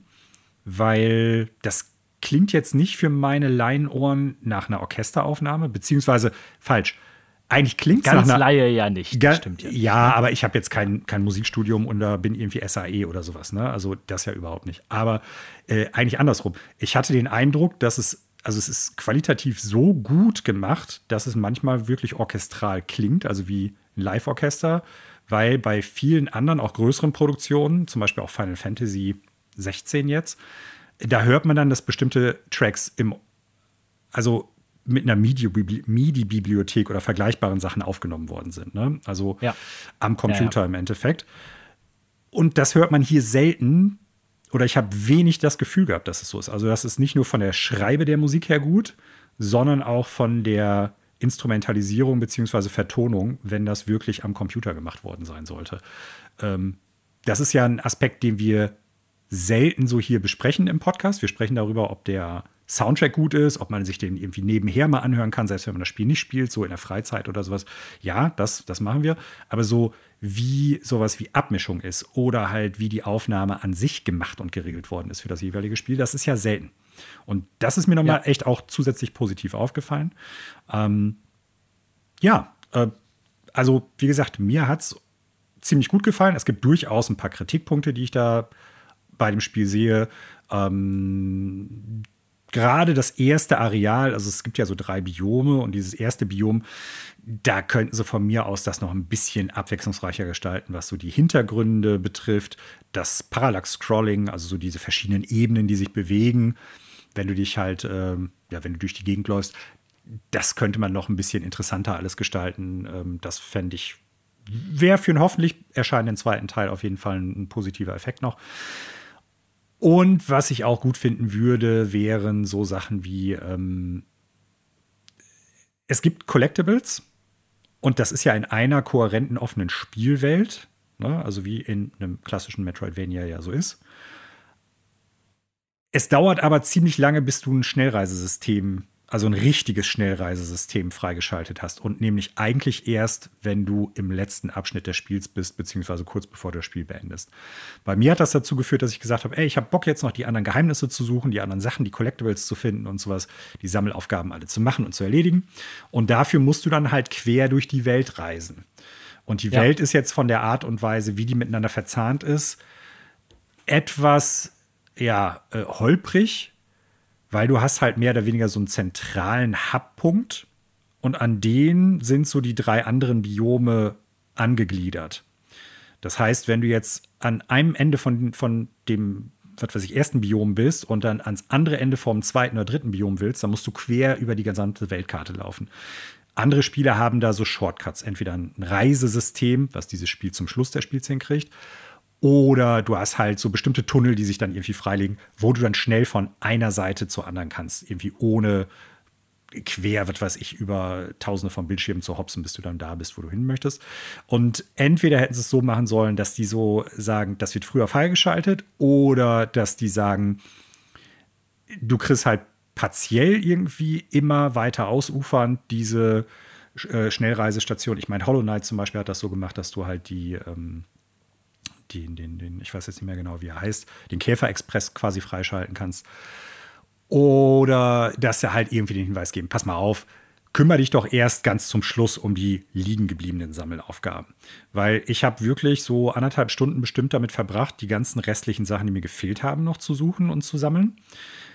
Was aber vor allen Dingen damit zu tun hatte, dass es kein Schnellreisesystem gab und ich dann halt wirklich von A nach B nach C, nach D und so weiter halt immer laufen musste. Also wirklich einfach nur durch die Welt rasen. Das Suchen und Finden ging dann meistens relativ schnell. Aber äh, als ich dann quasi das alles gemacht habe, bevor ich wusste, jetzt komme ich quasi zum letzten Kapitel, zum letzten Abschnitt, zum letzten Boss so ungefähr. Ich beende das Spiel jetzt gleich, jetzt holst du den ganzen Kram und dann quasi das Ende starte und der dir dann sagt, ja, pass auf, jetzt hast du noch mal eine Chance, alles äh, einzusammeln, weil jetzt hast du auch ein Fre Schnellreisesystem freigeschaltet. Da habe ich mir so ein bisschen blöde gefühlt, dass ich dann vorher diese anderthalb oder zwei Stunden ja, in die letzten okay, Sachen reingestopft habe. Ne? Ist vielleicht ein ganz guter Hinweis, so zum Beispiel für mich, wenn man das Spiel weiterspielt, dass ja. man dann erstmal relaxed weiterspielen kann, sozusagen. Genau. Aber, ja. Man wird darauf hingewiesen, pass auf, wenn du jetzt dieses Item benutzt, dann gehst du quasi ins Endgame und dann kannst du nicht mehr unbedingt die ganzen Sachen einsammeln. So, und das kommt zweimal. Und vor dem zweiten Mal, meine ich, hast du die Chance, dann nochmal mit dem Schnellreisesystem rumzuheizen, weil dann wird es erst richtig freigeschaltet. Vorher gibt so es ja, so ein, so, ein, Schnellreisesystem, wo du immer wieder dich zurück in den Hub teleportieren lassen kannst, aber das hilft dir natürlich nicht, wenn du schnell mal von der linken Ecke der Weltkarte in die rechte möchtest. So, dann verkürzt ja. das den Weg etwas, aber trotzdem musst du noch weit laufen. Also da muss ich sagen, das, da können sie noch ein bisschen äh, drauflegen. Klar, der Schwierigkeitsgrad dürfte für meine Begriffe noch ein bisschen nach oben gesteigert werden. Hm, aber insgesamt muss ich sagen, ein absolut solides Spiel und ich würde dem Ganzen sieben von zehn Punkten geben. Ah, ja, entspricht ja auch so ungefähr dem Metacritic, wenn ich meine. Ja, also bewusst ja, wie du schon sagst, eher so ein Einsteiger-Metroidvania mhm. und als das ja auch erfolgreich, ne? Ähm, hast ja jetzt nochmal bestätigt, was so meine Eindrücke waren, dass die Production Values stimmen, sowohl ja. was Art Design als auch so Mucke angeht. Äh, Connor, ich wusste tatsächlich gar nicht, dass du das auch gespielt hast oder mhm. spielst. Äh, du hast auch schon durch, ne? Ich habe es auch schon durch und ich kann äh, Manuel da auch nur beipflichten. Ich äh, bin immer wieder überrascht gewesen, als ich es gespielt habe. A, ob der Qualität, nämlich wegen auch des Preises. Das ist ja kein Vollpreisspiel, noch nicht mal zum nee, Release gewesen. Das stimmt, ist echt ja. verrückt. Also das hat äh, Veröffentlichungspreis lag ja bei 40 Euro und man kriegt es jetzt mittlerweile auf Karte schon für 29,99. Da hatte ich es mir dann auch geholt. Und ich muss wirklich sagen, es ist ein Familien familienfreundliches und familieneinsteigermäßiges Metroidvania, ohne das jetzt auch irgendwie negativ zu meinen, weil äh, es war für mich, nachdem ich von diesen ganzen schweren Spielen gekommen bin, von einem Bloodborne, von einem Remnant, äh, von einem Atlas Fallen, was auch stellenweise echt knackig gewesen ist, war das auch mal wirklich äh, mal wieder schön, mal was leichteres zu spielen, wo man nicht so verbissen gewesen ist und auch gepaart mit der Musik, mit dem Stil. Ich finde auch zum Beispiel die äh, wirklich wenigen Cutscenes, die man drin hat, äh, die fand ich auch gut gemacht, die waren unterhaltsam und und und. Es gibt nur so ein, zwei Kritikpunkte, die ich da anbringen könnte. Das eine sind halt wirklich die Boss-Designs, also wie man stimmt, diese Bosse ja. besiegt. Das ist nahezu immer das gleiche. Spring fünfmal hier drauf, wo es leuchtet, äh, drück da dreimal gegen. Und ich habe ja. festgestellt, man muss scheinbar sämtliche Tasten mindestens einmal gedrückt haben, die die Switch besitzt, damit das Spiel überhaupt anfängt. Ja. Ist dir das mal aufgefallen, Manuel? Ja. Weil du musst ja am Anfang musst du A drücken, dann musst du ja auswählen Spielen, wo ich den Bildschirm nie verstanden habe. Dann wählst du deinen Charakter aus, dann musst du nochmal auswählen, mit wie vielen Herzen du starten möchtest. Dann musst du nochmal L und R drücken und zusätzlich nochmal die Plus-Taste, damit es losgeht. Also gefühlt hat man da alles gedrückt, was auf der Switch vorhanden ist oder dem Pro-Controller, bevor man überhaupt anfängt. Aber ich würde auch wirklich sagen, das Ganze ist echt eine 7,5 von 10. Äh, man kann es sich schwerer machen, man kann es aber auch so wie ich in der, in der vorgesehenen Variante spielen und kann damit trotzdem seinen Spaß haben. Und äh, war eine nette Abwechslung zu den ganzen bratharten Kloppern. Also von daher äh, kleine Empfehlung für Jump'n'Run und Metroidvania-Fans, weil es springt, es spielt ja. sich auch gut, es steuert sich super ja. und äh, wie schon gesagt, für den doch schmalen Kurs mittlerweile, äh, wo in der heutigen Zeit ja fast jedes Spiel 60, 70 Euro direkt kostet, kann man da durchaus rein äh, mal rein investieren und wird für seine, wird für das Geld auch relativ lange äh, Spaß haben. Ne? Ja, das stimmt. Ah. Also ich habe bestimmt elf Stunden mhm. mit den ganzen Sammel elf oder zwölf Stunden, glaube ich, steht bei mir auf dem Tacho äh, mit den ganzen Sammelaufgaben. Äh, vielleicht noch zwei Sachen dazu. Du hast ja gerade noch mal dieses angesprochen mit den, ähm, da steckt viel Liebe zum Detail auch irgendwie so drin. Und das sieht man auch daran, du hast ja vier unterschiedliche Charaktere, die du spielen kannst. Du kannst ja halt auch im Koop-Modus mit bis zu vier Leuten spielen. Ähm, wie in Metroidvania mit Item Gatem typisch hast du ja unterschiedliche Fähigkeiten, die du im Verlauf des Spiels kriegst die dir dann weitere Möglichkeiten in der Welt erlauben, dass du dann halt einen Doppelsprung hast oder du kannst an der Wand abspringen und so weiter und so fort. Und die haben tatsächlich für jeden einzelnen Charakter, Mickey, Minnie, Goofy und Donald, eine eigene eine Animation. Animation. Mhm. für jedes ja. einzelne Item gemacht. Ja. Ne? Also stimmt, ja. die hätten ja auch hingehen können und sagen können, pass auf, es gibt, ich weiß jetzt nicht mehr, wie viele verschiedene Fähigkeiten, sagen wir mal acht oder so. Und äh, alle Charaktere kriegen quasi das gleiche Gadget, beziehungsweise zu dem Bewegungsmuster die gleiche Animation. Und das haben die nicht gemacht. Und das hätten sie, also es, ich sag's jetzt mal in den Worten von äh, Röhrig aus Werner, tu das denn Not. So, ne? Und das sind so Sachen, also da, da ist wirklich echt viel, viel Liebe zum Detail und Herzblut ja. reingeflossen. Auch wenn es ein Disney-Spiel ist und großes äh, Medienkonglomerat, bla bla bla und der ganze andere Schnick ist, wir wissen um die Probleme. Äh, aber das, das muss man einfach nochmal hervorheben. Und das, was du gerade mit den Bossen angesprochen hast, da, das kann ich auch nur bestätigen. Das, da habe ich gar nicht mehr drüber nachgedacht, weil die halt wirklich so vergesslich leider auch waren. Äh, vergessenswert. Mm. Das liegt natürlich auch ein bisschen daran, du hast ja keine Kampfmöglichkeiten im Spiel. Na, also du ja, hast ja alles Jump. Genau, Run du hast quasi. reines Jump'n'Run und nicht mal wie bei Super Mario, dass du auf den Kopf von Gegnern springst und dann sind die weg. Nee, du musst immer ausweichen. Und im Prinzip beschränkt sich dann natürlich auch so ein wenig, wie du einen Boss überhaupt aufbauen kannst. Da haben die, glaube ich, schon versucht, so gut wie es geht, viel rauszuholen. Aber du hast im Prinzip dann, mach dreimal dies, mach dreimal dies, mach dreimal dies und dann ist der Boss halt platt. Ähm, aber das sollte vielleicht den Leuten, die das Spiel spielen, noch so ein bisschen klarer sein es ist im Vergleich zu klassischen anderen Metroidvanias halt kein wirkliches Kampfsystem vorhanden. Das kann man gut finden oder schlecht. Ich meine, das macht irgendwie ein bisschen Sinn, weil familienfreundlich soll es ja sein. Dann kann man ja keine, keine Gewalt ausüben, so ungefähr. Ne? Aber äh, ja, das, das vielleicht noch mal eben so mit reingeworfen. Nicht, dass jemand denkt so, äh, kann, wann, wann kriege ich denn eine Pistole? Wann kann ich denn jetzt hier auf die Gegner schießen oder draufspringen? Könnt ihr nicht. Mich hat es aber auch nicht gestört, muss ich sagen. Na, ne, also überhaupt nicht. Ja. Zumal nicht für den Preis. Da ja. muss man auch. Ja. Ja. Disney Illusion Island, Manuel und Connor sagen zu empfehlen. Yep. Dann, wo machen wir denn weiter? Äh, Manuel, du hast ja noch ein paar Sachen auf der Liste. Also sind ja zwei alte, nein, ein ganz altes, ein altes neues und ein neues. Äh, such dir mal eins aus. Ein altes, äh, okay. Äh, machen wir mit dem alten, alten Spiel weiter. Ich habe tatsächlich nochmal Baphomets Fluch, beziehungsweise Broken Sword, Shadows of the Templar oder Secrets of the Templar, ich weiß jetzt nicht mehr genau, wie der englische Titel lautet, gespielt. Ähm, weil die Tage ein neues Baphomets Fluch, beziehungsweise Broken Sword angekündigt wurde. Und irgendwie hatte ich einfach mal wieder Bock, das Spiel zu spielen. Ähm, ich bin ja durchaus ein Point-and-Click-Adventure oder Graphic-Adventure-Fan. Ja, und wir werden später nochmal über Baphomets Fluch in der Neuigkeit, beziehungsweise Revolution Software in der Neuigkeit sprechen, das Studio, das ja hinter dem, hinter der Serie steht. Weiterhin gutes Spiel. Ich bin gespannt, wie das Remake, über das wir nachher kurz sprechen werden, einige Sachen modernisiert, ob es überhaupt modernisiert, abseits von Grafik und Vertonung. Weil das Spiel ist an manchen Punkten durchaus ja, ich will nicht sagen schlecht gealtert, aber da ist es gut, dass es ein Remake gibt. Und auf der anderen Seite wünsche ich mir, dass so ein paar Gameplay-Aspekte doch noch anders gemacht werden. Also weiterhin ein sehr, sehr starkes 90er Grafik- oder Point-and-Click-Adventure. Die deutsche Sprachausgabe ist weiterhin richtig gut, ist auch gut gealtert. Abseits von der Aufnahmequalität, also man hört, dass das damals in keine Ahnung, was für eine Auflösung aufgenommen worden ist, weil man Mit natürlich Kassettenrekorder. weil man halt nicht so viel ja. Speicherplatz natürlich auch hatte und die Kompression noch nicht das hergegeben hat, was heute möglich gewesen ist.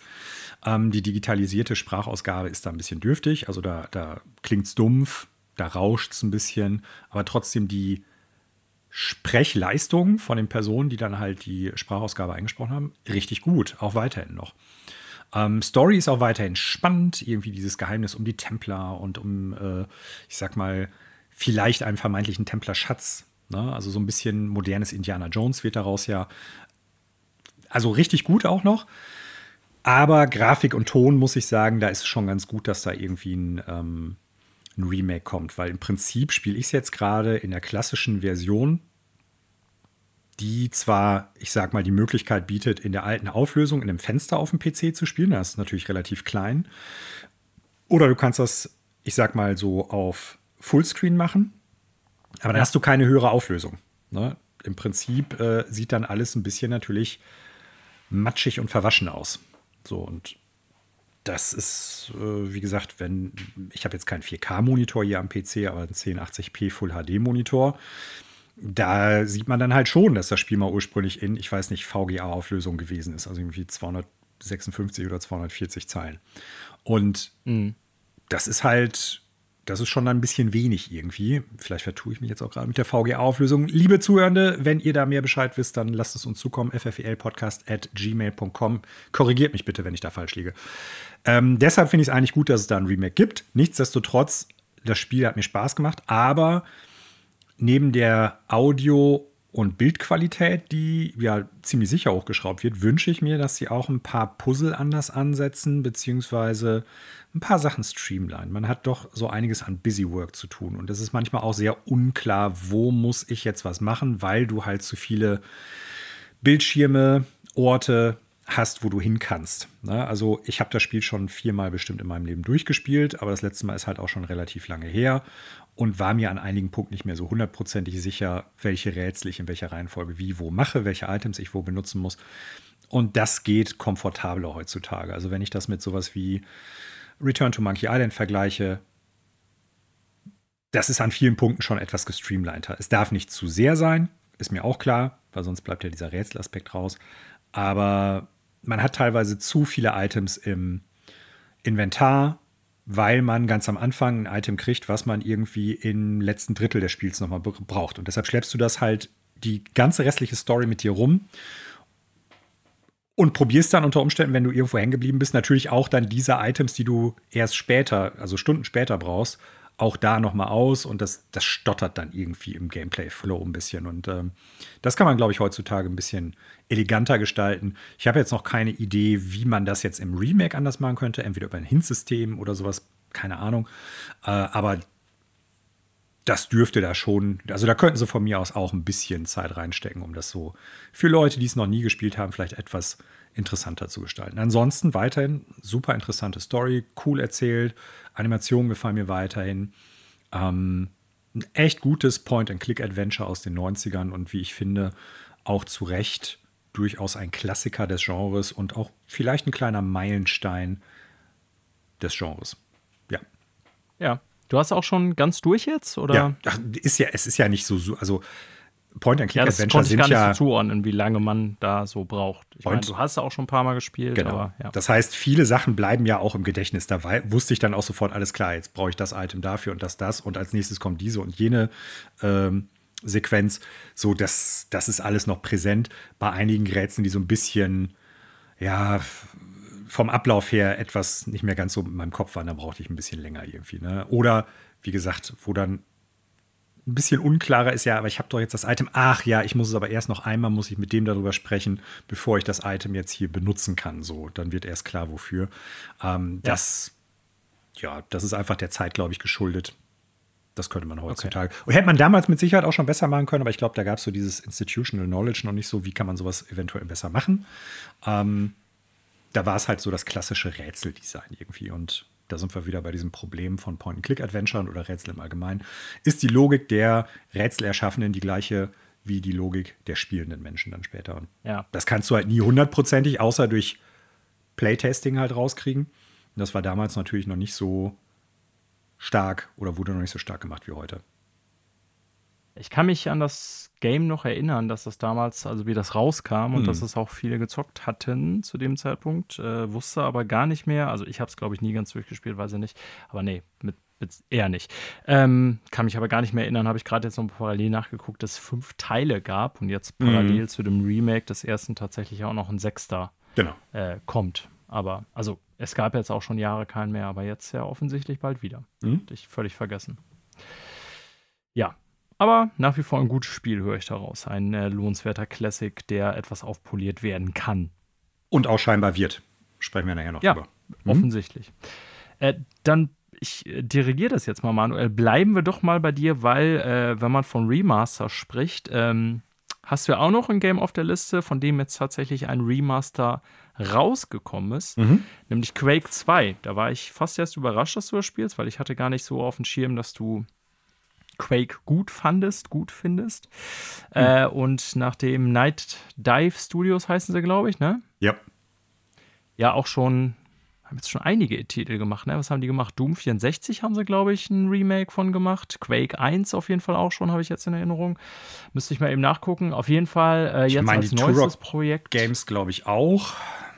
Shadowman, Blade Runner, Exhumed, Shadowman, stimmt, war Quake, auch was. System ja. Shock, Doom 64, Turok. Ah ja, genau, das System Shock Remake kam ja auch von denen. Mhm.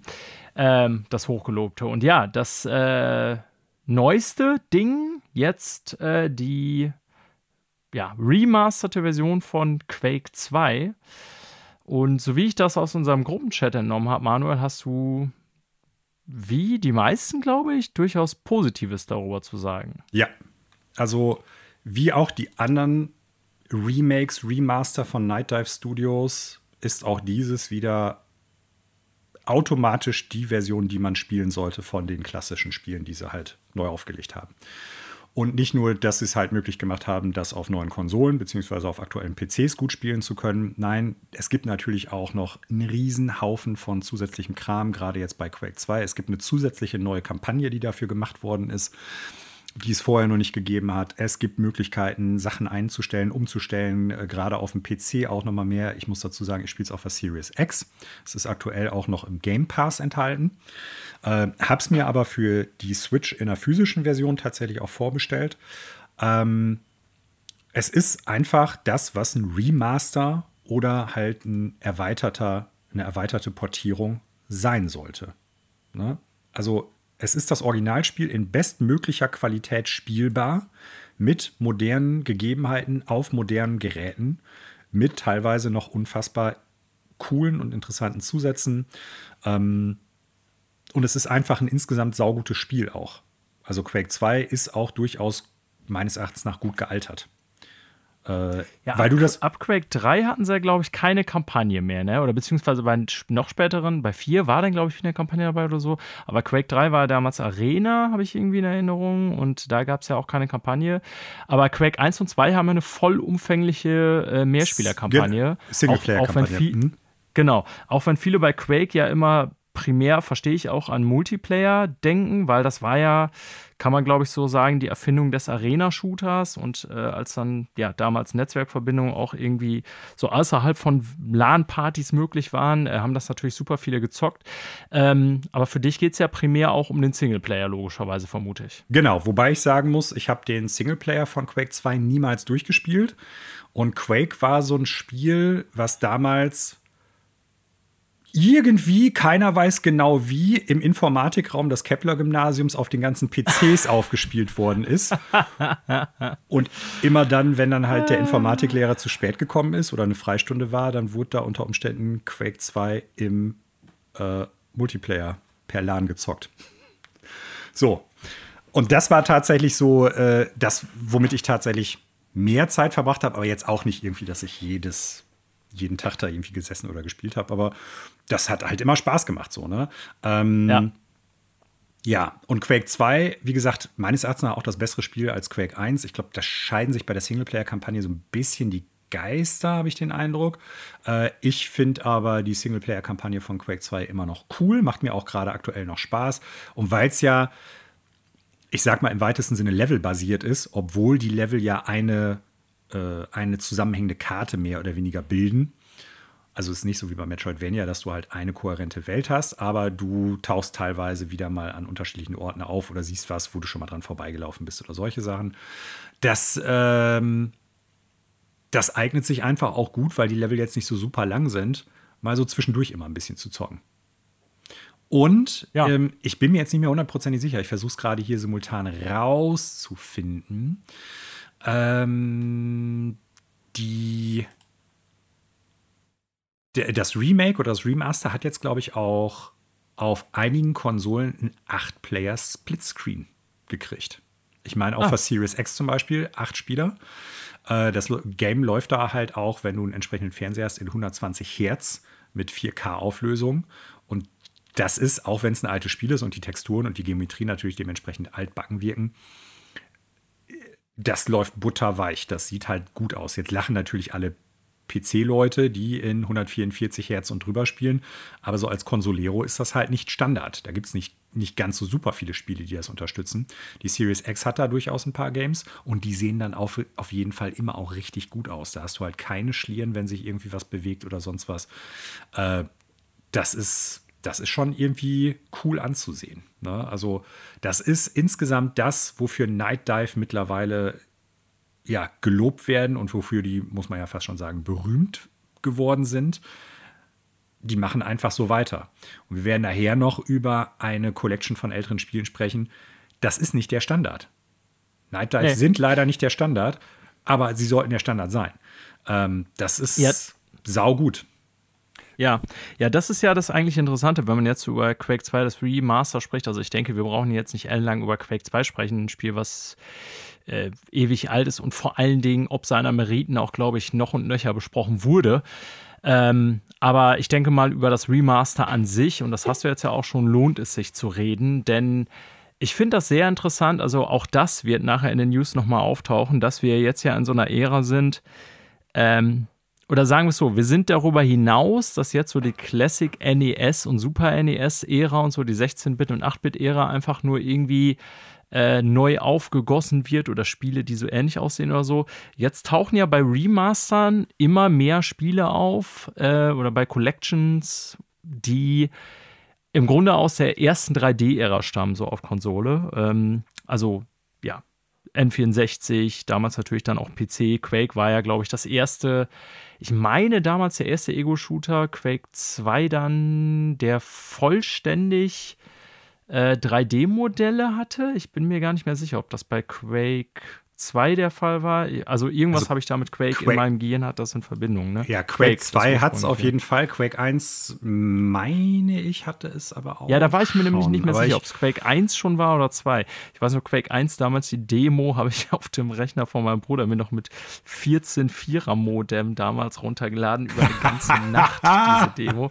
An sowas kann sich heute keiner mehr erinnern, weil ich ja großer Doom- und Wolfenstein-Fan war, wollte ich das unbedingt dann zocken, die Demo. Bin bei Quake aber nie so drin gewesen wie bei Doom, aber äh, auch ich habe mir jetzt das Remaster tatsächlich mal bestellt in physischer Version und äh, habe da irgendwie trotzdem Bock drauf. Also ich kenne es natürlich, habe es auch damals gespielt, wie alle, aber ähm, nicht so romantisch in Erinnerung wie Doom, sage ich jetzt mal. Whatever. Äh, wir sind ja jetzt in dieser Ära, wo solche Spiele remastert werden und der äh, speziell bei sowas wie Night Dive ist es ja, finde ich, das interessant, das Vorgehen. Also wer sich jetzt mal so ein äh, Video zu Quake 2 anguckt, das ist ja kein Remake und überkommt da jetzt nicht ein 3D-Game in aktuellem Look, sondern das sieht im Grunde aus, wie damals Quake halt aussah, Ende der 90er, aber äh, in besser. Ich weiß gar nicht, wie ich das beschreiben soll. Also, das sieht ja alles schon sehr äh, clunky und ursprünglich aus, so ein bisschen. Ne, so richtig fette Modelle, die Gegner irgendwie, die da auch so ein ähm, so ein paar Klötzen zusammengesetzt sind, sage ich jetzt mal so. Aber ich finde gerade, das macht es so sympathisch und das ja. ist ja auch das, was viele loben. Und ich habe noch mal gerade durch deren Veröffentlichungsliste geguckt. Connor hat das ja schon vorgelesen. Die haben ja auch Turok, die ersten beiden Teile schon remaked und Shadow Man, ne? also so klassische für mich N64-Titel, die ich auch damals alle gespielt habe. Und die haben ja in jedem Fall, ich habe gerade noch mal so nebenbei so ähm, Shadowman Remastered Gameplay mir geguckt, wirklich diesen Look beibehalten, bloß dass die Spiele heute halt gut laufen und wie nicht damals Shadowman mit das war ja Daumenkino teilweise. Ich erinnere mich mhm. vom N64, über sowas habe ich, da habe ich über Framerate noch nicht nachgedacht zu diesen Zeiten, aber ich würde behaupten, das lief mit einer Framerate von 10 bis 15 teilweise oder so. Ähm, und solche Spiele jetzt wie auch Quake, das lief natürlich auch damals schon geil, weil es halt It war, aber dass die einfach so diesen Original-Look behalten haben aus der 3D-Ära der ersten äh, und trotzdem dann heute aber in poliert und in gut und mit neuen Lichteffekten und so, das finde ich ist eine wirklich faszinierende, aber auch coole Herangehensweise, einfach nicht zu sagen, so, ey, ähm, das sieht heute nach heutigem Maßstab alles total billig und scheiße aus, wir machen das jetzt komplett neu irgendwie, äh, sondern dass sie sagen, wir lassen das so.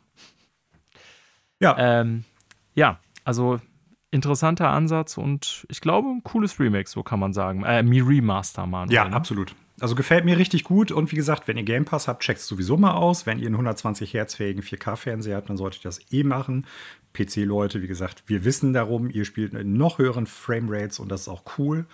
Aber das ist schon, also das, das lohnt sich meines Erachtens nach.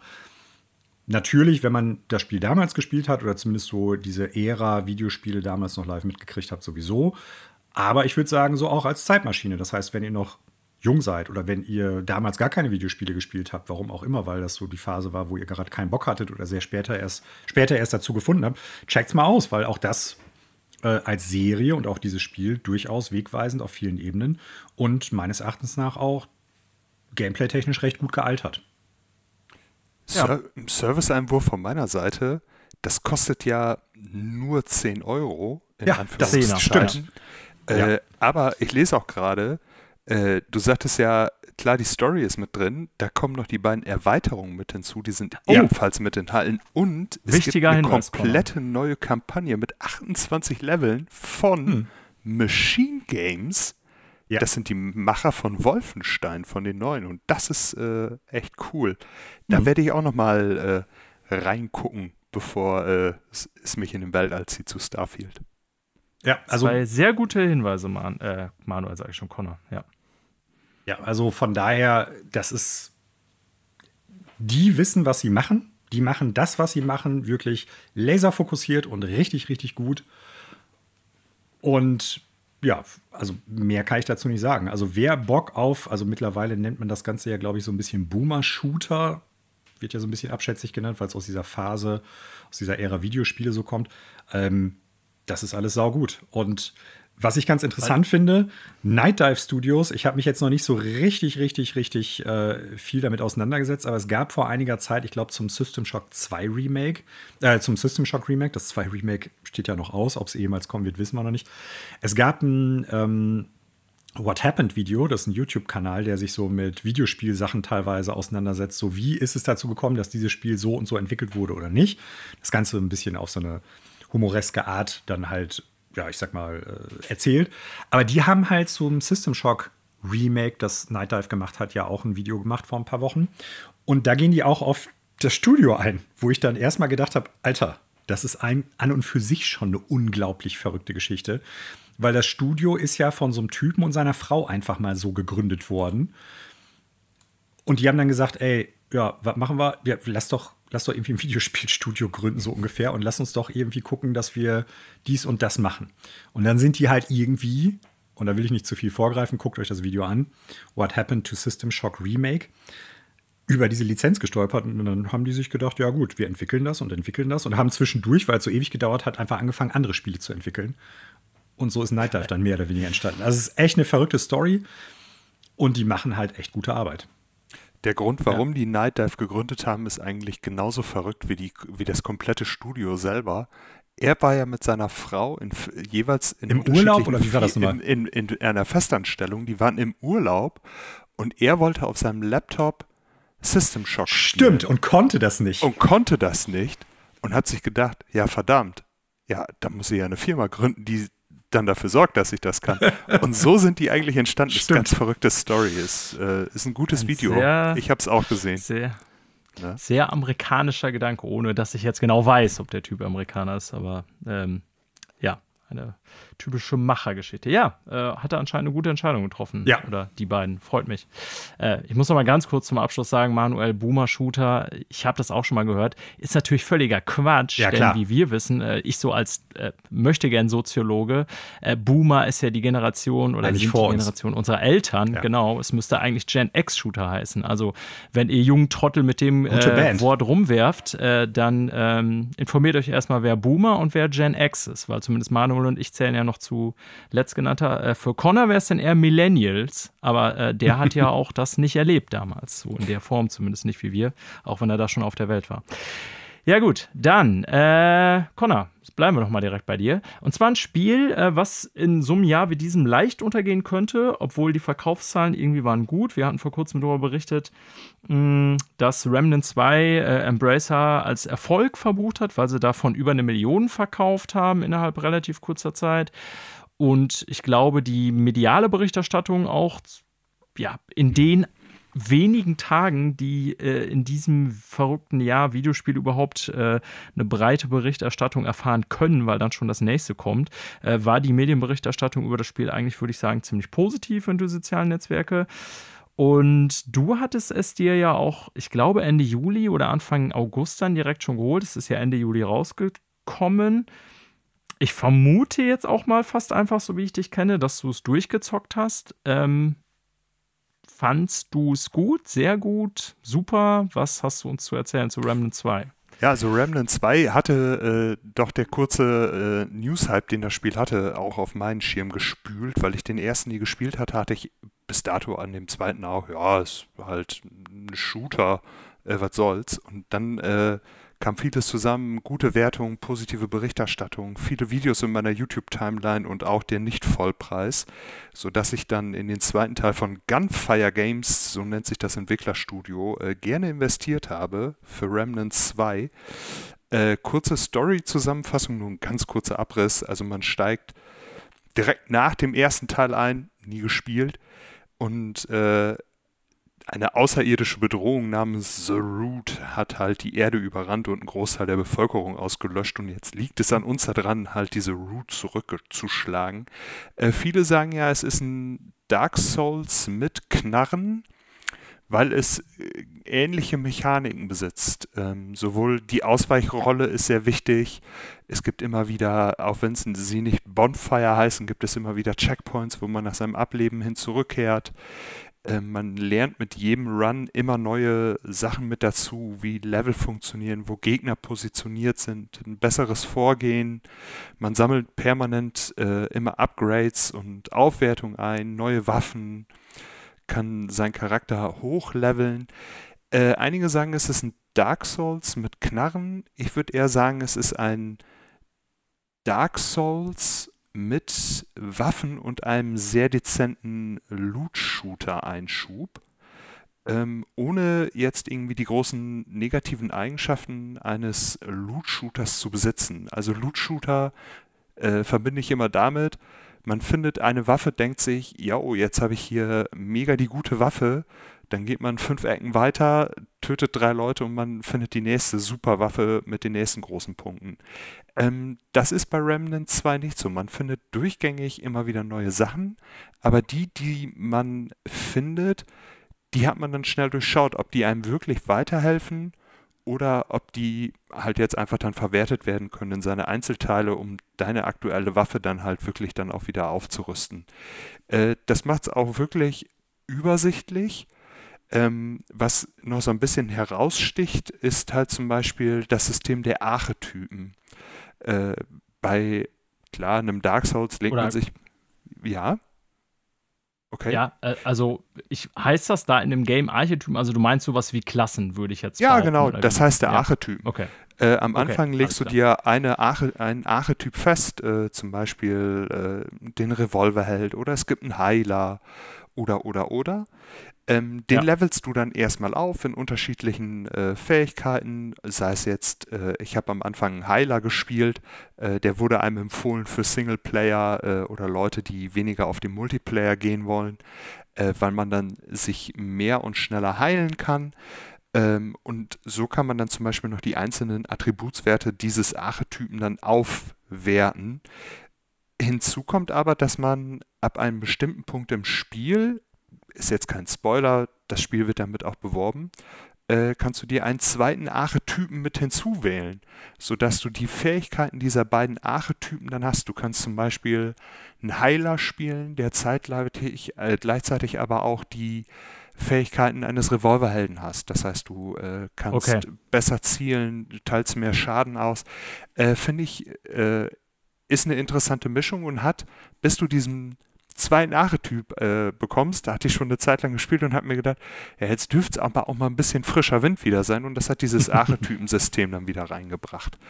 Ähm, frischer Wind hätte ich mir auch manchmal so ein bisschen gewünscht bei den Bossen, weil das wirkte alles irgendwie schon mehrfach gesehen aus anderen Spielen. Ähm, ohne Echt? das, das ist total crazy, dass du das jetzt sagst, weil ich hatte irgendwie. Ja. Aber die Weltenbosse nenne ich sie mal, also es gibt ja diese einzelnen Biome, die ja auch in Grundzügen zufallsgeneriert sind. Wenn ja. ich zum Beispiel, ich habe das manchmal gemacht und habe dann den Multiplayer angeworfen, weil ich ein Item haben wollte, um meine Waffe oder meinen Hut oder meine Stiefel nochmal eins zu leveln, äh, bin dann da reingesprungen und dann hat sich das Biom bei dem, wo ich hingesprungen bin, äh, so komplett von meinem unterschieden, dass es für mich dann irgendwie immer gewesen ist, ich kenne die Umgebung, aber es fühlt sich trotzdem anders an, als ob man in einer anderen Stadt kommt, aber man kennt die Häuser, die da stehen. Ich glaube, so, mhm. äh, ja. so kann man sich das vorstellen.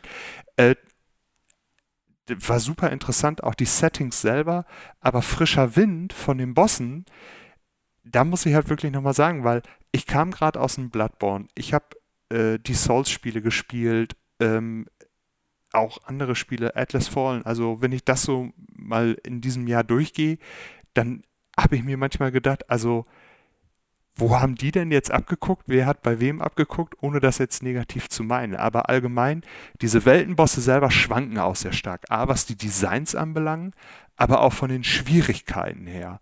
Also, ah, okay. Äh, da gab es wirklich Weltenbosse dabei.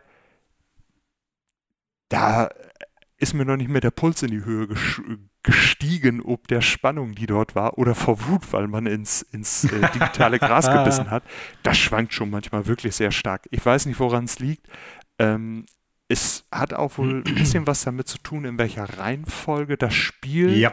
nämlich nicht nur auswürfelt, in welche Welt du gehst, sondern auch wie die Welt äh, aufgebaut ist. Also es werden mehrere ja, um Dinge im Hintergrund zufällig ausgewürfelt. Das ist A, wie die Welt aufgebaut ist und welche genau. Welt du als erstes betrittst. Und ich hatte am Anfang ein relativ mittleres Segment vom Schwierigkeitsgrad her, gefolgt von einem hammerharten Segment. Und dann hatte ich, bevor ich dann ins letzte Biom gestartet bin, ein super leichtes Segment. Also da war wirklich der Bosskampf, das war äh, a walk in the park, würde man sagen. Also das war wirklich super einfach. Ähm, das war aber zufällig oder das ist zufällig, ja, wie das die, genau. die Art, wenn du das Spiel startest, wirst du zuerst unter Umständen in einer anderen Welt sein als Connor ah. oder ich. Okay, weil es ist ja an sich so, dass du ähm, ja, Biome unterschiedlicher hast, wie das ja am heutigen äh, nicht Biologie, sondern Videospielsprech heißt. Und innerhalb dieser Biome, die ja schon auch sehr unterschiedlich aussehen, habe ich in Video-Reviews gesehen, wird dann die Welt ähm, per Zufallsgenerator zusammengewürfelt, wie du es auch schon gesagt hast. Ne? Aber ich wusste tatsächlich nicht, dass diese, also die Biome sind unterschiedlich schwer, aber die Reihenfolge ist zufällig sozusagen. So verstehe ich das jetzt. Ja. Das ist ja wäre ja tatsächlich ein bisschen Banane, finde ich, weil dann hast du eben nicht diese äh, Progression drin, die man ja eigentlich beim Schwierigkeitsgrad zumindest schon braucht. Ne? Der Levelaufbau ist ja eine Geschichte, aber so Schwierigkeitsgrad.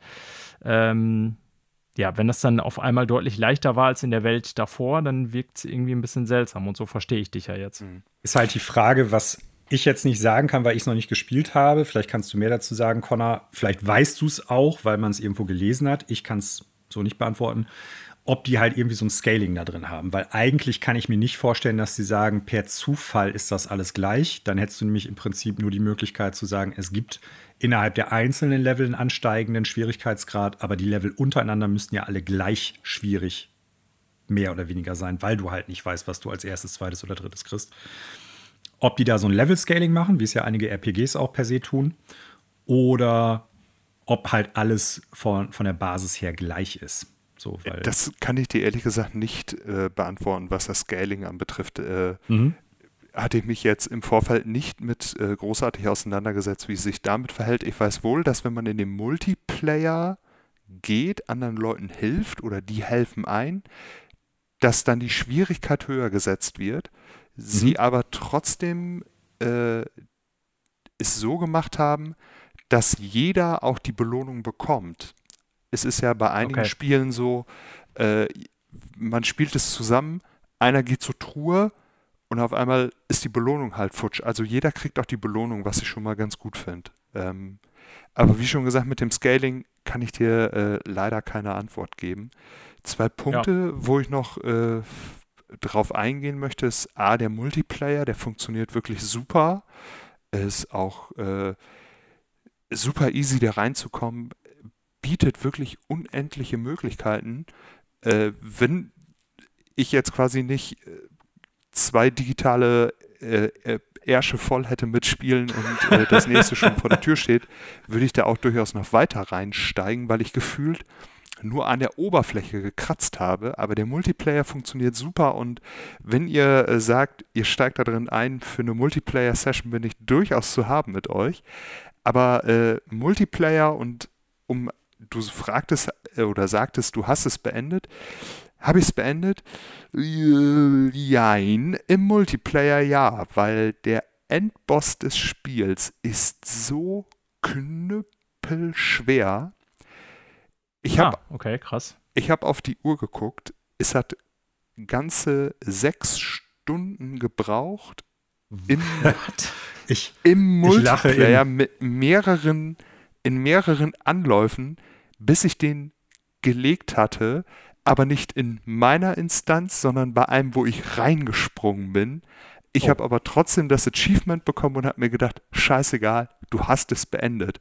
Weil das war ein, ein sich nach vorne sterben und es ist auch so weit gegangen, dass der, mit dem ich das gemacht hatte, der hat mich irgendwann bei Xbox als Friend hinzugefügt, sodass wir uns schneller gefunden haben und wir dann, ohne miteinander zu sprechen, über den Sprachchat wussten, das Ding wird jetzt gemacht und dann ist vorbei. Ich könnte ihm jetzt eigentlich, jetzt fällt mir ein, warum habe ich ihm eigentlich nicht geschrieben, ob wir den noch bei mir legen? Na, ich glaube, der, der hat wahrscheinlich auch gedacht, Gott sei Dank, jetzt ja, nie Alter, wieder. Vietnam-Trauma. Auf gar keinen Fall, Fall, nicht nochmal. Also das war wirklich ein ganz wilder Ritt. Ähm, hm. Aber ich muss sagen, äh, kleine Überraschung des Jahres oder auch eine, eine, gute Überraschung des Jahres hatte ich viele von und wird ihm auch, ja, eine, wie Illusion Island auch zum Abschluss, um das hier mal äh, den Sack zu schließen, eine 7,5 von 10 geben. Gute hm. Wertung. Hm? Ja, würde ich auch sagen. Ist jetzt nicht äh, über aber äh, ja, also wie gesagt, gerade in so einem Jahr mit so vielen Brechern äh, klingt das nach einem ja, guten Spiel zwischendurch. Klingt jetzt fast blöd, ne? das wird ja auch jeder spielen, aber ähm, nach so einem ja, Überraschungshit, ne? den man vielleicht nicht monatelang so irgendwie auf der Liste hatte, wo man drauf gewartet hat, wie Starfield oder so. Äh, monatelang auf der Liste, Manuel. Also, ich meine, es war jetzt nicht ewig lange angekündigt, aber da können wir zu dir springen. Wir haben ja jetzt schon Tears of the Kingdom, hier, aber bei dir? ja, genau. Nein, Montag aber wir müssen natürlich okay. noch. Wir müssen natürlich noch. Ich weiß auch gar nicht, wie lange du schon gespielt hast. Wahrscheinlich wird es ob des Erscheins nicht ganz so viel sein können, denn ich glaube, es war, wenn ich den Chat richtig verfolgt habe, gestern bei dir im, äh, in der Post äh, Armored Core nee, 6. Freitag. Freitag, okay. Mhm. Du bist ja, wie wir alle wissen, riesen From Software-Fan. Ja. Jetzt hat From Software aber ja kein Armored Core seit längerer Zeit gemacht, beziehungsweise das erste sehr seit zwei. Ich glaube, seit knapp zehn Jahren. Zehn, zehn oder elf Jahre. 2012 14, oder? Ja, kann sein. Elf oder zwölf? Ja, irgendwie so. Ja, ich gucke mhm. gleich nochmal nach. Ähm, sprich, du hast jetzt, ich behaupte mal, erste Eindrücke gewonnen. Ich weiß gar nicht, ob Connor auch schon erste Eindrücke hat. Wird er uns gleich was zu sagen. Aber ähm, Manuel hat Eindrücke. Und da wir hier bestimmt nochmal über Armored Core sprechen, sind das, nehme ich an, erstmal alles sozusagen unter Vorbehalt äh, Ersteindrücke. Mhm. Aber die sollst du uns natürlich gerne teilen, denn ich habe auch Interesse, was du uns da jetzt erzählst. Ja. Also, Armored Core 6 Fires of Rubicon ist der neueste Teil der Armored Core Serie. Was ist das? Es ist ein, eine Third-Person-Mech-Action-Serie. Also, man sitzt mehr oder weniger in haushohen, wirklich äh, buchstäblich haushohen äh, metallenen Robotern und äh, versucht halt sich gegenseitig den, äh, das Öl und das Getriebe aus den Mechs zu prügeln und zu schießen. Und äh, das Ganze spielt halt in so einem Science-Fiction-Universum in einer ja, weiteren Zukunft. Ich weiß gar nicht, ob genau gesagt wird, wann das spielen soll. Ähm, Story ist so ein bisschen, dass auf dem Planeten Rubicon 3 eine Substanz gefunden worden ist, die besonders wertvoll und wichtig ist und ganz viele neue technische und wissenschaftliche Möglichkeiten bringt. Aber gleichzeitig gab es dadurch eine Katastrophe. Es ist mehr oder weniger der komplette Planet, sage ich jetzt mal so, in Brand aufgegangen. Und äh, wie From Software technisch üblich, ist man mehr oder weniger in so einer zerstörten Hochkultur unterwegs, mehr oder weniger, oder in den Überresten von so etwas. Die Menschheit ja. versucht gerade wieder Fuß zu fassen auf diesem Planeten. Es gibt auf dem Planeten unterschiedliche Fraktionen, die in der Regel alle zu so größeren Firmenverbünden, äh, Konglomeraten und Konzernen gehören.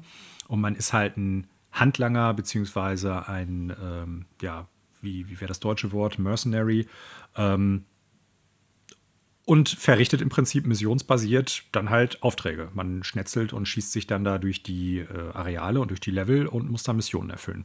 Zwischendurch hat man die Möglichkeit, halt seinen Mech umzubauen. Da sind die Umbaumöglichkeiten wirklich unfassbar komplex. Ähm, man hat halt nicht nur unterschiedliche Waffen, die man in die linke und rechte Hand nehmen kann. Das reicht von diversen Schusswaffen über bestimmte Schilde, über äh, ja so Plasma- bzw. Laserschwerter für den Nahkampf. Man hat die Möglichkeit, die Schultern noch mit zusätzlichen Waffen auszurüsten oder theoretisch später auch noch zusätzliche Arme dran zu bauen, sodass man dann halt vier verschiedene oder vier gleiche Waffen dann halt dran setzen kann. Das Ganze hat unterschiedliche Statistiken und Stats und Möglichkeiten und Cooldown-Zeiten. Man kann das Chassis des Mechs ändern von äh, zwei Beine, Vogelbeine, über vier Beine, über ein Panzergestell. Man kann den Körper selber ändern. Das hat dann nochmal Auswirkungen darauf, wie viel Energie bzw. Elektrizität Elektrizität oder Power habe ich, wie viel Schaden kann ich einstecken, wie viel ähm, Lebensenergie habe ich, wie viel Panzerung gegen bestimmte Angriffsmöglichkeiten und, und Sachen. Man hat äh, unterschiedliche Kopf, Köpfe. Man kann, also es gibt noch drei oder vier andere Reiter, wo man auch noch Sachen einbauen und umbauen kann. Also die Variationsmöglichkeit ist unfassbar groß. Und äh, dementsprechend kann man sich dann halt den Mech so zusammenbauen, nach einer gewissen Zeit, wenn man halt die Teile, ich sag mal, im Laufe der Story und bei bestimmten Missionen freigespielt hat und die dann gekauft hat, wie man den Mech gerne spielen möchte. Möchte ich halt wirklich unfassbar viel Schaden einstecken und äh, bin dementsprechend dann langsamer oder kann halt nicht so hoch springen oder so weit fliegen, weil das können die Mechs auch. Oder möchte ich super schnell sein, aber im Prinzip von ein oder zwei Schüssen schon kaputt sein. So, da, ja. das ist, also da kannst du dir das Gefährt, das Vehikel, den Mech, den du halt dann steuerst, so zusammenbasteln, wie du möchtest und musst teilweise auch variieren. Und, ähm, ich wollte gerade sagen, ist nicht nur äh, des Selbstzweckes, sondern ich glaube, du musst auch, ja, so habe ich das jetzt verstanden, bei Bossen und so immer wieder anpassen, ne? Weil ja. ich hatte schon mit unserem Kumpel Ingo kurz geschrieben darüber, der äh, hat es natürlich auch als From Mega-Fan direkt eingespielt. Und er meinte auch, er hat zum Beispiel beim ersten Boss erstmal direkt mega hart auf die Fresse bekommen. Ja, und dann merkt man ja. halt schon so, äh, okay, ich muss da jetzt irgendwas ändern, so. Ja, und vielleicht das nochmal, ich glaube, den meisten ist es be bewusst. Mir war es auch bewusst, aber ich musste mich irgendwie so ein bisschen trotzdem davon gameplay-technisch lösen. Es ist natürlich kein Souls-like. Souls so, und dementsprechend musst du auch komplett anders an das Spiel rangehen. Ich meine, klar, ja. es ist Setting ist anders, das Gameplay, der Gameplay-Loop ist anders, das ist schon klar. Aber du musst wirklich auch von, vom Mindset anders an die Bosskämpfe rangehen. Ja. Ähm, es ist in der Regel sehr viel schneller als die meisten anderen From Software Games, meines Erachtens nach, soweit ich, es bis jetzt gespielt habe. Die Bosse sind echt zügig. Und ähm, dementsprechend musst du dann natürlich auch gucken, so was macht jetzt gerade Sinn für den jeweiligen Boss. Die Level selber, soweit ich die bisher gespielt habe, sind sehr viel einfacher. Die Bosse sind teilweise bretthart. Also der erste Boss, das ist halt so ein, so ein gepanzerter Angriffshelikopter, sage ich mal, so ein Riesengerät. Der hat mich schon, also ich weiß, ich habe nicht mitgezählt, aber ich habe da bestimmt eine Stunde dran gesessen. Äh, das hat sich bei den anderen Bossen teilweise auch so fortgesetzt. Und was die halt von dir wollen, glaube ich, du sollst dann halt einfach gucken, ja, ey, ist das Setup jetzt das Richtige? Und das Problem aber beim ersten Boss ist, der kommt halt in der Intro-Mission und da hast du noch gar keine Möglichkeit, irgendwie was zu ähm, ja, umzubauen oder neu zu machen. Das heißt, du bist gezwungen, Tja. mit dem Mech, den du da hast, das Ding zu machen. Und das ist halt schon echt, es ist tough. Connor, du hattest die Tage ja dieses äh, Bild geschickt, so wo unterschiedliche Leute dann halt äh, so geschrieben hatten auf Englisch, ja, different types of filters, also verschiedene äh, Luftfilter, Wasserfilter, Ölfilter. Ölfilter und der Noob-Filter. Und der Noob-Filter war dann halt ein Bild von dem ersten Boss in Armored Core und das stimmt auch ein bisschen. Also es ist bretthart. Was anderes habe ich nicht erwartet, was ganz gut ist im Vergleich zu den anderen Souls-Serien-Spielen oder Souls-artigen oder auch Sekiro.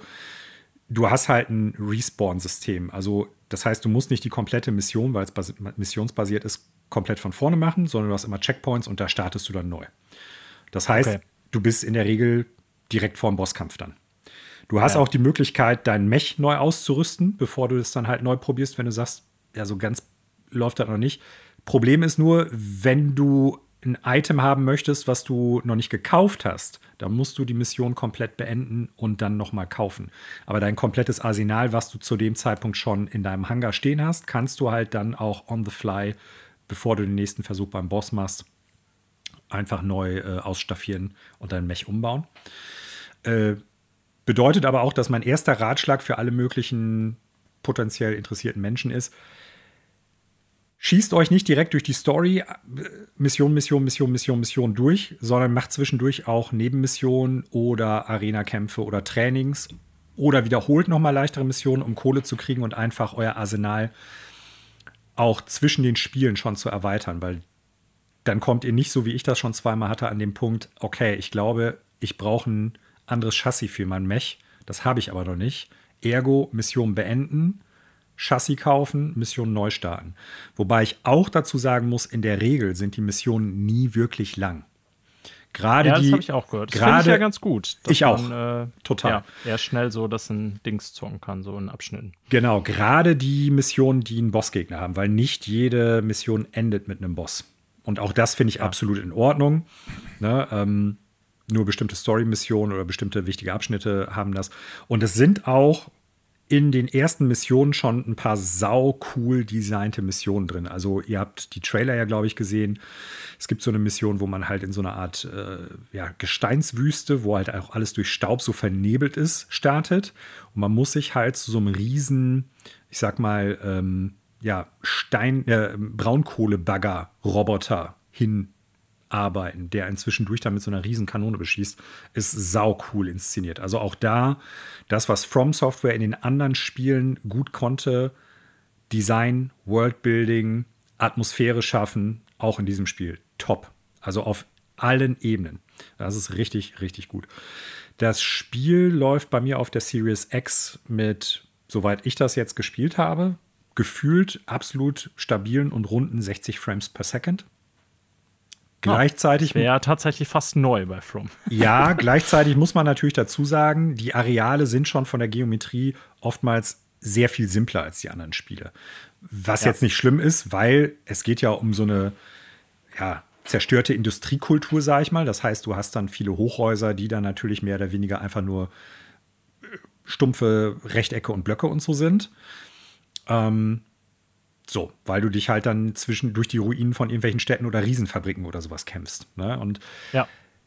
ich glaube, manchen Leuten wird das auf technischer Ebene, auch wenn es rund läuft, zumindest was die Grafik betrifft, dann doch etwas zu altbacken wirken. Ähm, weil es sieht halt auf der Series X so ein bisschen aus wie ein Spiel der letzten Konsolengeneration, bloß aufgehübscht. Aus, aus, Entschuldigung, aufgehübscht. Ähm, okay. So. Aber wie gesagt, gerade durch das Gameplay, weil das zügig ist, weil das actiongeladen ist, ist es super, dass es zumindest auf der Series X und ich glaube auf der PS5 ist es genauso, absolut flüssig läuft. Ähm, die Roboterkämpfe machen sau viel Spaß deswegen halt auch, aber es ist echt fordernd, weil du musst auf alles Mögliche achten. Im Vergleich zur Souls-Serie, deine Gegner, die schießen halt mit unfassbar vielen Projektilen und Raketen. Das ist, erinnert teilweise eher an sowas wie an Returnal, aber im Vergleich zu Returnal ist halt nahezu alles irgendwo zielsuchend. Und das ist schon echt, erfordert eine hohe Aufmerksamkeit. Und äh, da muss man echt reinkommen. Also es ist ein Spiel, was in den Leveln relativ überschaubar ist und sich auch natürlich gut spielt und auch Spaß macht, aber immer zu den Bossen unfassbar anzieht. Und da mhm. muss man wirklich reinkommen. Und da würde ich fast sagen, die Bosse sind definitiv schwerer als Returnal. So. Okay. Und Return das ist ja durchaus auch schon ein forderndes Spiel. Nicht, ja. weil jetzt einfach noch mehr Zeug abgeht, das teilweise auch, aber weil du halt so Situationen hast, dass dein Gegner eine Salve von zielsuchenden Raketen abschießt, aber schießt sie nicht direkt auf dich, sondern quasi nach links und rechts ra raus und die gehen dann aus deinem Sichtfeld raus. So, und kommen dann ja. quasi irgendwann später einfach von rechts und links auf dich eingeschossen. Das heißt, du musst konstant, also immer in Bewegung bleiben, was bei Returnal auch so ist, aber bei Returnal hast du meines Erachtens nach viel besser im Blick, weil fast alles nur von vorne kommt oder zentral vom, von den jeweiligen Gegnern und Bossen ausgeht, dass du meistens damit besser umgehen kannst. Und das ist wirklich, das ist also kognitiv sehr anspruchsvoll in dem Spiel. Und da habe ich wirklich schon Sequenzen gehabt. Ich bin am Ende vom ersten Kapitel. Da kommt halt so ein Boss, der klappt sich mehr oder weniger so auf und schießt dann kugelförmig mehr oder weniger ganz viele zielsuchende Raketen raus, die dann irgendwann auch in deine Richtung gehen, aber vorher teilweise aus deinem Blickwinkel verschwinden. Und das ist echt schon äh, super, super, super, super äh, ja, anspruchsvoll bzw. schwer. Hm. Was anderes habe ich von From Software jetzt auch nicht erwartet, muss man nee, dazu sagen. auch ne? nicht. Ja. Aber ja. gleichzeitig könnte das bei vielen Leuten dazu führen, dass sie dann halt sagen: Ja, ey, äh, ich zocke jetzt hier die Mission und komme da auch relativ gut durch. Ist ja gar nicht so schwer. Und dann haben die halt echt so einen Roadblock in Form von so einem Boss und auch so, so äh, Mitbosse oder sowas die einem echt den Allerwertesten auf dem Silbertablett präsentieren. Und zumindest bei Dark Souls, bei Elden Ring, bei Sekiro ist ja in der Regel der Weg zum Boss auch schon schwer genug, als dass man dann ein Gespür dafür hat, was ist das für ein Schwierigkeitsgrad, wie ist das Anspruchslevel jetzt so. Ne? Und das ja. ist da so ein bisschen verzerrt, muss ich sagen, weil die Level in der Regel etwas einfacher sind. Ähm, ja. So. Also ich meine, du wirst uns äh, ja mit Sicherheit da in den kommenden Wochen noch Updates geben. Ja. Also ich habe mal gerade geguckt, ich werde es dir jetzt nicht sagen, weil ich auch nicht spoilern will, wie viele Chapter es noch gibt. Ich weiß es schon, weil ähm, ich schon ähm, gespoilert worden bin, fünf. Wobei genau. die unterschiedlich Aber lang sind und du hast ja viel wollte ich sagen, sehr unterschiedlich lang, Zeug. daher will ich das gar nicht bewerten. Aber das heißt ja auch, dass du die einzelnen Missionen, es gibt ja ziemlich viele und also deswegen sind die auch eher kurz, weil es eben doch viele einzelne Missionen sind. Das heißt ja schon, dass du die dann auch immer mal, also wenn ja jetzt ein Boss am Ende ist, der dich sehr fordert, äh, dass du so eine Mission auch schon beim ersten Durchlauf immer mal wieder neu spielen musst, wenn du drauf gehst. So verstehe ich das jetzt, ne? Ja, wenn du halt sagst, ich möchte jetzt ein, eine andere Mech-Konfiguration ausprobieren und ich muss dafür was genau. kaufen, was ich noch nicht habe, dann ja. ja. Weil das okay. Ganze hat natürlich auch so ein, so ein Währungssystem. Das heißt, du kriegst die ganzen Sachen ja nicht umsonst, sondern musst ja halt auch irgendwie Kohle zusammen haben. Und jetzt gerade gestern Abend habe ich schon für den letzten Boss aus dem ersten Chapter ähm, Steht auch immer dann übrigens dran, uh, this concludes the chapter, uh, wenn du die Mission starten möchtest. Da will ich was anderes ausprobieren und dafür musste ich dann halt gestern Abend rausgehen, ein paar andere Missionen ja. machen, Kohle halt zusammen äh, sammeln, damit ich mir dann halt die Items kaufen kann, die ich jetzt dann heute Nachmittag für den Boss verwenden werde. Hm. Okay. Ja, äh, Connor, ich weiß gar nicht. Spielst du es auch? Hast du noch was zu sagen? Irgendwas zu ergänzen zu Manuel? Nee, ich spiel's noch nicht. Es lächelt mich an im Regal. Äh, DRL hat mir die Entscheidung abgenommen, spiele ich Immortals of Avium oder Armored Core 6 vor Starfield. Es ah. ist jetzt ah. Immortals geworden, äh, da habe ich aber bisher nur ganz kurz reingeguckt und äh, kann da noch nichts Stichhaltiges zu sagen. Und ich werde Armored Core werde ich vorher nicht anfassen. Also ich bin ja. echt gespannt, was du dazu sagen wirst, weil es halt echt komplett anders ist. Und im Gegensatz zur Souls-Serie oder Souls-Likes von From Software, man hat halt nur bedingt die Möglichkeit zu grinden. Mhm. So, klar, du kannst dir unterschiedliche Sachen kaufen, indem du halt ganz viel Kohle im Prinzip dann halt vorher freispielst. Aber du, du kannst ja nicht unendlich viel unterschiedliche Sachen kaufen. Das heißt, du hast ja immer so an der, äh, an der Stelle in der Story, wo du bist, nur eine begrenzte Möglichkeit an Sachen, die du neu in deinem Arsenal dazu kaufen kannst. Also das, was du Und mir du gerade kannst, als Entschuldigung. Ja. Also das, Und du hast halt keine Möglichkeit für einen Multiplayer, ne? Was du mir gerade gesagt hattest, ähm, hat mich ja schon nachdenklich gestimmt, gepaart aber noch mit einer SMS, die ich gestern Abend noch von unserem gemeinsamen Bekannten Lamo gekriegt habe. Der hat nämlich geschrieben, er hatte einen äh, wie hat das ausgedrückt, einen krassen Roadblock gehabt, Boss circa ja. fünf Stunden versucht. Und okay. ich war so, scheiße, Mann, ey. Nee, Immortals of Avium und wenn da noch Zeit ist, dann vielleicht noch Quake 2 anspielen, ah. aber ich werde es vorher nicht spielen. Nein. Ich glaube, ich lass das auch erstmal liegen. Aber keine Ahnung, ich äh, bin ab und absehbar in Ippenbüren, dann werde ich mir das mal reinziehen also, bei dir, Manuel. Das sollten wir auf jeden Fall machen, Daniel, weil ja. das Spiel, auch wenn es technisch jetzt, ich sag mal, etwas altbacken wirkt, die Designs und das generelle Gameplay ist sau cool. Das macht Spaß. Und du bist ja durchaus ja, auch wohl, ich. ich. sag mal, Shooter-Enthusiast und so Science-Fiction-Enthusiast, weil du ja auch Destiny-Fan bist. Also das Worldbuilding ja. und das ganze Design ist sau cool. Setting gefällt mir mega und das Gameplay macht halt auch einfach mega Spaß, wenn du da mit deinem Mech durch die, äh, was weiß ich, zugeschneiten Ruinen von so einer Industriestadt da durchpäst und da die ganzen Roboter auseinander nimmst. Ist cool. Ja, gut, das stimmt natürlich. Also so vom Setting und so her und auch das, was es spielerisch ist, das äh, reizt durchaus schon. Ja. Ja, also das so Ersteindrücke. Ähm, gut und knackig. So würde ich das jetzt mal Sehr knackig. Passt das ja. so? Ja, ja absolut. Okay. Ich habe nichts anderes erwartet. gut, dann würde ich sagen, nach einer langen Sektion auch, was wird denn hier gespielt, beenden wir das jetzt mal und schauen nochmal über ein paar Nachrichten, äh, was so in der Videospielbranche passiert ist in der letzten Woche. Jo.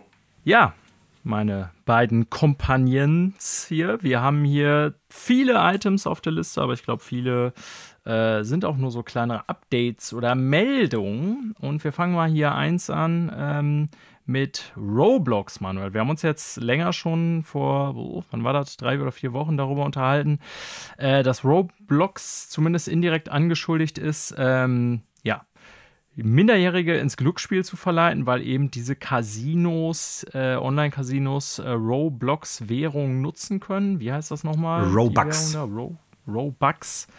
Äh, und wir haben jetzt hier Nachricht aus den USA, dass sich da auf legaler Ebene was tut, Manuel. Nämlich was?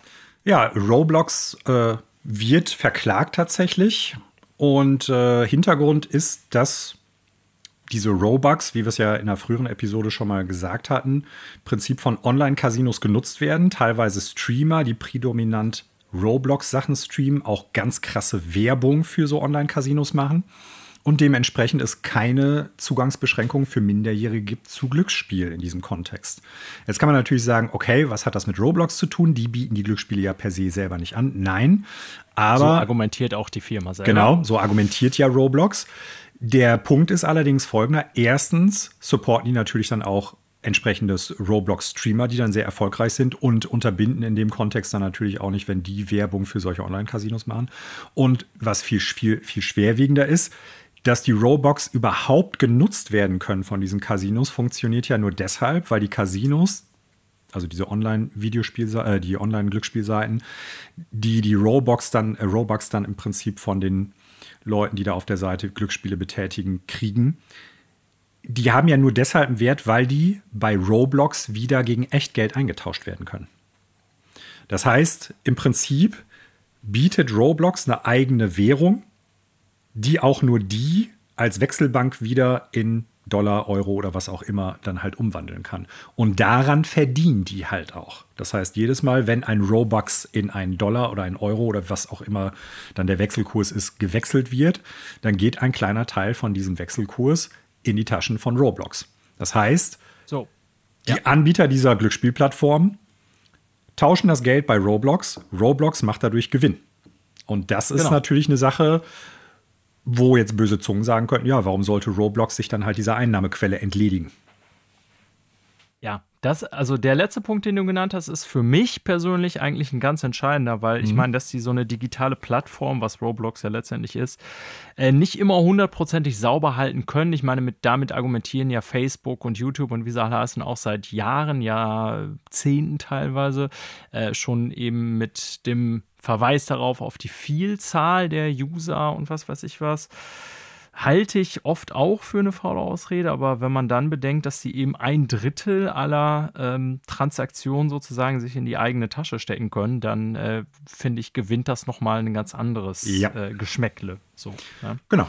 Ähm, ja, ist jetzt ein sogenannter Class Action Lawsuit in den USA, geht jetzt auch erstmal los. Also ich glaube, Sammelklage ist die genau. passendste mhm. Übersetzung. Ich glaube, es ist aber auch nicht mit einer 1 zu 1 mit einer deutschen Sammelklage, die es ja lange Zeit gar nicht gab, aber auch, also ich bin kein Jurist, aber glaube nicht ganz 1 zu 1 übersetzen. Es läuft in den USA ein bisschen länger, gibt es ja aber schon jahrzehntelang. Also ist ganz ähm, üblich, so ein Class-Action-Lawsuit. Das heißt, man muss jetzt natürlich erstmal warten, mit wer äh, ist da alles mit drin, wer schließt sich an, wie viele, äh, um welche Summe geht das dann hier bei einer wie großen Anzahl von Klägern und so weiter. Also es ist jetzt alles noch im äh, fließenden Prozess und wir werden mit Sicherheit auch irgendwann wieder darauf zurückkommen. Aber klar ist erstmal, dass es da jetzt ein gerichtliches, juristisches Vorgehen gibt, so würde ich das jetzt zusammenfassen.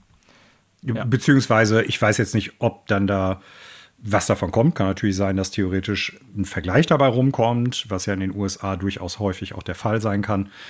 Ja. Ähm, weil man einfach sagt, das ist dann halt der für alle Seiten eigentlich bessere Weg. Man verschwendet keine Steuergelder beziehungsweise irgendwie Kapazitäten von Gerichten und so weiter und so fort.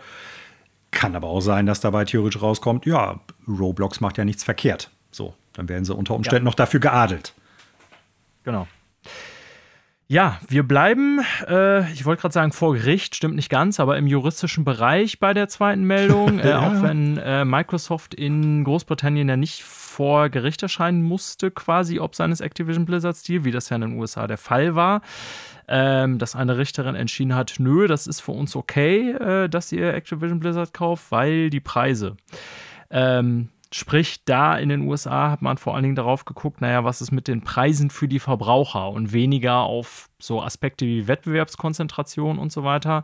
Das ist halt immer ein Streitfall, aber es geht dann darum, was überprüfen Behörden und was machen sie und so weiter und so fort. Und in England oder in Großbritannien geht es eigentlich aber tatsächlich viel mehr um Zweiteres, nämlich um eine Form von Macht- oder Marktkonzentration, äh, die, wie wir hier berichtet haben, durch die Competition and Markets Authority bemängelt wurde äh, und die so im Frühjahr äh, den Deal bisher verhindert haben und noch hat sich das auch nicht geändert.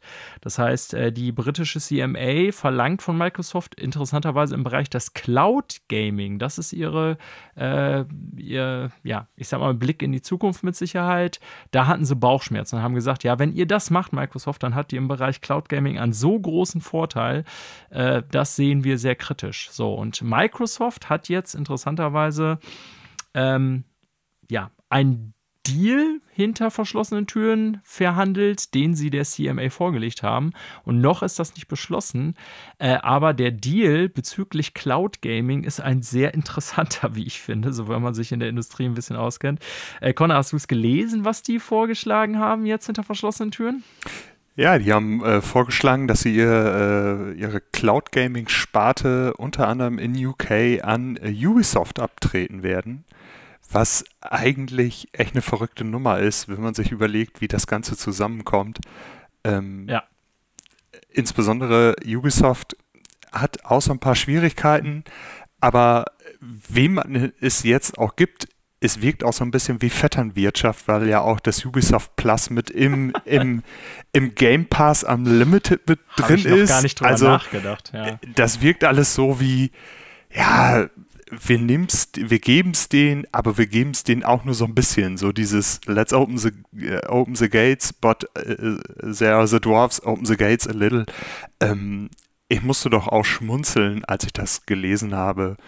Aber wenn ja. es dadurch durchgeht, dann soll es halt so sein. Aber äh, ja. Ja, ja, man versucht da irgendwie jede Lücke zu finden, habe ich so das Gefühl. Mhm. Ne? Das Ganze ist ja jetzt dann erstmal nur in Anführungszeichen für 15 Jahre, aber das würde dann heißen, dass äh, Activision Blizzard Games tatsächlich dann nicht über Microsoft in der Cloud-Version ja. gestreamt werden, sondern über Ubisoft. Äh, ja, also, das ist wirklich manchmal alles mhm. ein bizarres Hackmack. Ähm, meiner Jein. Ansicht nach liegt das Problem ja auch einfach Jein. in der Marktkonzentration, aber das wird ja nicht entschieden. Nein. Aber Manuel, ja. Äh, das ist ja so nicht ganz richtig, was du gesagt hast. Na? Ne? Die Rechte, wie damit umgegangen wird, liegen jetzt bei Ubisoft. Ja. Das heißt, Ubisoft genau, kann auch sagen. die Rechte, wie damit umgegangen wird. Sorry. So ja, du hast, also, du hast aber gesagt, genau, dass es sorry. quasi dann äh, quasi nur über Ubisoft gestreamt wird. Und das ist ja gar nicht der Fall. Trotzdem. Nee, nee, die Technik ist nicht, also, äh, ja, so, sorry, sag's nochmal. Trotzdem kann Ubisoft auch sagen: Pass mal auf, ihr dürft halt eure Spiele von Activision Blizzard auch im Game Pass streamen oder dem Äquivalent. Äh, ja, äh, beziehungsweise jetzt, wo du es gerade sagst, wie ist das eigentlich mit anderen Streaming-Services? Könnte Ubisoft dann ja theoretisch auch bestimmen und sagen, hier, für den und den Preis dürft ihr das im Service XY, den es vielleicht noch gar nicht gibt, streamen, richtig? Theoretisch kann Ubisoft das sagen, beziehungsweise die kann sagen, ja, pass mal auf, genau. das läuft dann aber zu anderen Konditionen, weil die jetzt halt die Rechte daran haben. Ja. So. Genau. Also es das heißt nicht, ja. dass das nur exklusiv über Ubisoft gestreamt wird. Genau. Theoretisch ja. könnte man das machen, aber ich glaube, da wird es ein paar Klauseln geben, dass das auch nicht so gemacht werden darf oder soll. Ne? Und dann ist halt auch noch die Frage, wie läuft das Streaming-Verfahren von Ubisoft? Welche Server nehmen die dafür? Weil ich glaube nicht, dass Ubisoft eigene Serverfarmen dafür benutzt. Also entweder Google, Amazon oder halt äh, Microsoft, Azure. Nein. Vielleicht nutzen sie sogar schon Azure. Also von daher ist das dann quasi nur auf dem Papier so eine Übertragung. Ist eine ganz spannende Kiste, soll auch für 15 Jahre gelten. Das ist ja ein bisschen länger als zum Beispiel die Deals, die jetzt so im Vorfeld mit Nintendo und Sony zu äh, Call of Duty halt äh, gemacht worden sind. Da ging es ja immer um zehn Jahre irgendwie so, wo ich mir dann wieder die Frage stelle, okay, ähm, Warum genau 15 Jahre? Was ist so das Long-Term-Goal von Microsoft? Wo sehen die halt Streaming-Service in 5, in 10, in 15 Jahren? Weil die werden auch diese 15 Jahre nicht einfach so aus dem Mut gezaubert haben, wir würfeln das jetzt mal aus mit dem W20. Und dann ist eine schöne 15 gekommen und die Zahl haben sie genommen. Ähm, das das ja. ist nochmal spannend, so auf der Ebene darauf zu gucken, was ist so deren, äh, deren, deren, deren Linie, deren Timeline, wann was wie läuft auch. Zumal gerade bei Cloud Gaming muss man sagen, im Moment spielt das ja noch eine wirklich untergeordnete Rolle. Ne? Wenn, dann sieht man da ja eine langfristige ja. Zukunft, die Microsoft sich sichern will. Und klar, im technischen Bereich haben sie da einen riesen äh, Vorsprung, sage ich mal. Und über welche Server das und so gestreamt wird, ist nochmal eine ganz andere Frage, denn so viele Anbieter gibt es ja gar nicht. Microsoft ist ja einer der größten. Ähm, aber ja, Ubisoft könnte das jetzt natürlich erstmal an X und Y vermarkten in den kommenden 15 Jahren. Äh, wohlgemerkt, Microsoft kriegt da natürlich trotzdem Geld für. Da hat man sich wohl darauf geeinigt, dass es so ein One-Off-Payment gibt, aber dann auch irgendwie so anteilsmäßig, je nachdem, wen wie Ubisoft da sozusagen die Spiele verkauft. Also nur Activision Blizzard-Titel, wohlgemerkt. Darum geht es hier. Ähm, ja, also ich glaube, sein langfristiges Ziel wird Microsoft woanders haben und das werden sie dann dementsprechend, gebe ich dir recht, auch wahrscheinlich da schon so mit erreichen. Ne? Also also, wir halten es einfach mal so fest. Wir wissen auch noch nicht, ob es damit dann durchkommt bei der CMA. Ist ja erstmal nur ein Deal, den man denen jetzt vorschlagen will, weil die CMA hat es ja schon blockiert in bisherigem Bestand. So, Punkt. Ne? Und da heißt es also dann, Microsoft muss sich bewegen und ob das dann der CMA gut genug ist oder nicht, werden wir dann berichten, wenn es soweit ist, würde ich sagen. Ja, im Prinzip ändert sich für Leute, die jetzt äh, Microsoft nutzen oder Game Pass oder Streaming von Microsoft nutzen wollen oder werden, eigentlich nur die Tatsache, dass es dann halt nicht mehr exklusiv auf den genau. Microsoft-Plattformen genau. oder auf Game Pass passieren wird und dass Microsoft nicht mehr diktieren kann oder sagen kann, wie die monetären Verträge dazu schließen sind, wenn es auf anderen Plattformen läuft. Ja, korrekt. So, Manuel, du willst also äh, eins der weiteren großen Themen, die wir immer wieder haben, sage ich jetzt mal hier, oder immer wieder haben werden, hatten wir schon angekündigt, immer wenn wir darüber gesprochen haben, ist Thema AI in Gaming. Und äh, da hattest du, Manuel, noch ein paar Artikel rausgefischt diese Woche, ähm, mhm. dass es jetzt so langsam, oder was heißt so langsam, es wird ja schon im Bereich der Videospiele verwendet. Wir hatten schon bei Ubisoft auch drüber geredet. Ähm, jetzt gibt es hier so ein paar, ich will mal sagen, konträre Meldungen einerseits von Aussagen äh, von Hi-Res Studios und von Charles Cecil von Revolution Software, mhm. ähm, die so ein bisschen darin blicken lassen, naja, es ist natürlich auch innerhalb der Spielebranche selber noch so ein bisschen umstritten, wie man damit umgeht. Also wie generieren wir Content mit KI und genau. ist das eigentlich okay oder nicht? Genau, gut, dass du das nochmal so ein bisschen konkretisierst, weil KI gibt es ja schon lange in Videospielen. Ne? Also künstliche Intelligenz ja. als Synonym dafür, wie ein Spiel im Prinzip dann halt funktioniert, bestimmte Nichtspielercharaktere halt funktionieren, Spielabläufe gesteuert werden und so weiter und so fort. In diesem Fall meinen wir, wie du es gerade eben schon richtig gesagt hast, KI im Sinne von sowas wie zum Beispiel ChatGPT, das dürfte den meisten Zuhörenden am bekanntesten sein, zum Erschaffen, Kreieren, Zusammenstellen äh, oder Kuratieren von Inhalten auf kreativer Ebene, sei es halt Musik, Bild, Ton, Animation und so weiter und so fort und dass dafür dann halt Algorithmen, KI-Algorithmen genommen werden, ähm, die das dann halt übernehmen oder erleichtern unter Umständen. Und Hi-Res Studios, die äh, Paladins und Smite machen, die sind ja jetzt durchaus nicht unbekannte Multiplayer-Größen, muss man ja sagen. Äh, dem ja. wird halt vorgeworfen von einem ehemaligen Synchronsprecher, äh, Henry Schrader, dass äh, die KI nutzen, um im Prinzip Stimmen zu imitieren ne, von Synchrosprechern oder Sprechenden. Sodass im Endeffekt theoretisch dann halt die Leute einmal im Studio sind, das einsprechen und wenn dann halt neue Sprechzeilen dazukommen sollen, das theoretisch durch eine KI dann halt übernommen wird und das dann halt ja, emuliert bzw. synthetisch hergestellt wird. In dem Zusammenhang bezieht sich dieser Herr Schrader auch darauf, dass es dann halt äh, seltsame Verträge auch bei Hi-Res Studios mit den synchrosprechenden Leuten gibt. Also im Sinne von, ja, pass auf, den Vertrag, den kriegst du erst oder den kannst du erst dir überhaupt angucken, wenn du ein Non-Disclosure Agreement unterschreibst, also ein, eine Schweigeverpflichtung im Prinzip, dass du nicht darüber sprichst. Was bedeutet, wenn in diesen Verträgen mit den Synchronsprechenden dann drin steht, äh, du trittst hiermit auch das Recht ab, dass wir, äh, dass du mit deiner Stimme halt nur das machen darfst oder wir nur das machen dürfen, was wir jetzt hier aufgenommen haben. Das dürfen die Leute dann ja schon gar nicht mehr sagen. weil die vorher eine Schweigepflichtserklärung abgegeben haben.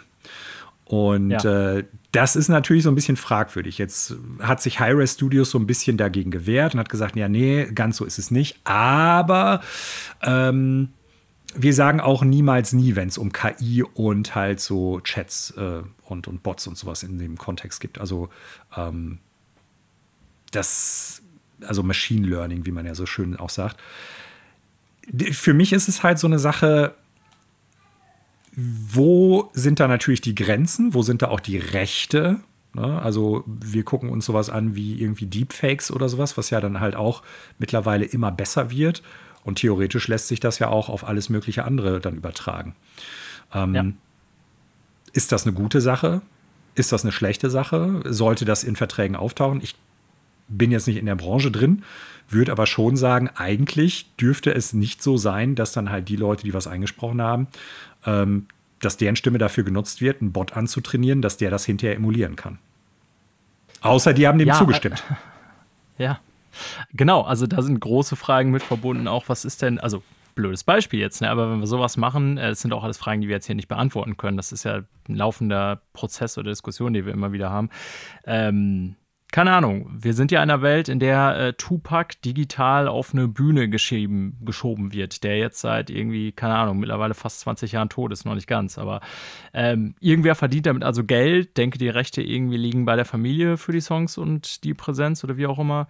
Ähm, was ist mit sowas? Lance Reddick ist jetzt tot, ich denke jetzt gerade an Destiny. So könnte man den nicht auch einfach ähm, dessen Stimme dann sozusagen als äh, KI-generierte Stimme weiterlaufen lassen in Destiny? Also ich meine, für Destiny haben wir jetzt die Antwort, wir haben Ersatz, haben wir schon letzte Woche darüber gesprochen, Manuel. Aber ne, das sind ja so Fragestellungen, die damit zusammenhängen. So und vor allen Dingen dann im Sinne der Künstler, naja, äh, wenn man das jetzt machen würde, Lance Reddick ist leider tot, wir brauchen den aber für das Spiel XY, äh, dann lassen wir die Stimme doch von der KI generieren. Vielleicht klappt das dann ziemlich perfekt oder einigermaßen so. Das 90 Prozent der Leute es nicht hören, was ist denn da mit Kohle und so? Weil Künstler werden ja für sowas bezahlt. Ne? Und das sind dann eigentlich die große Fragestellungen, die dahinter stehen. So, ähm, wo liegen dann die Rechte bei wem und wie lange und für was?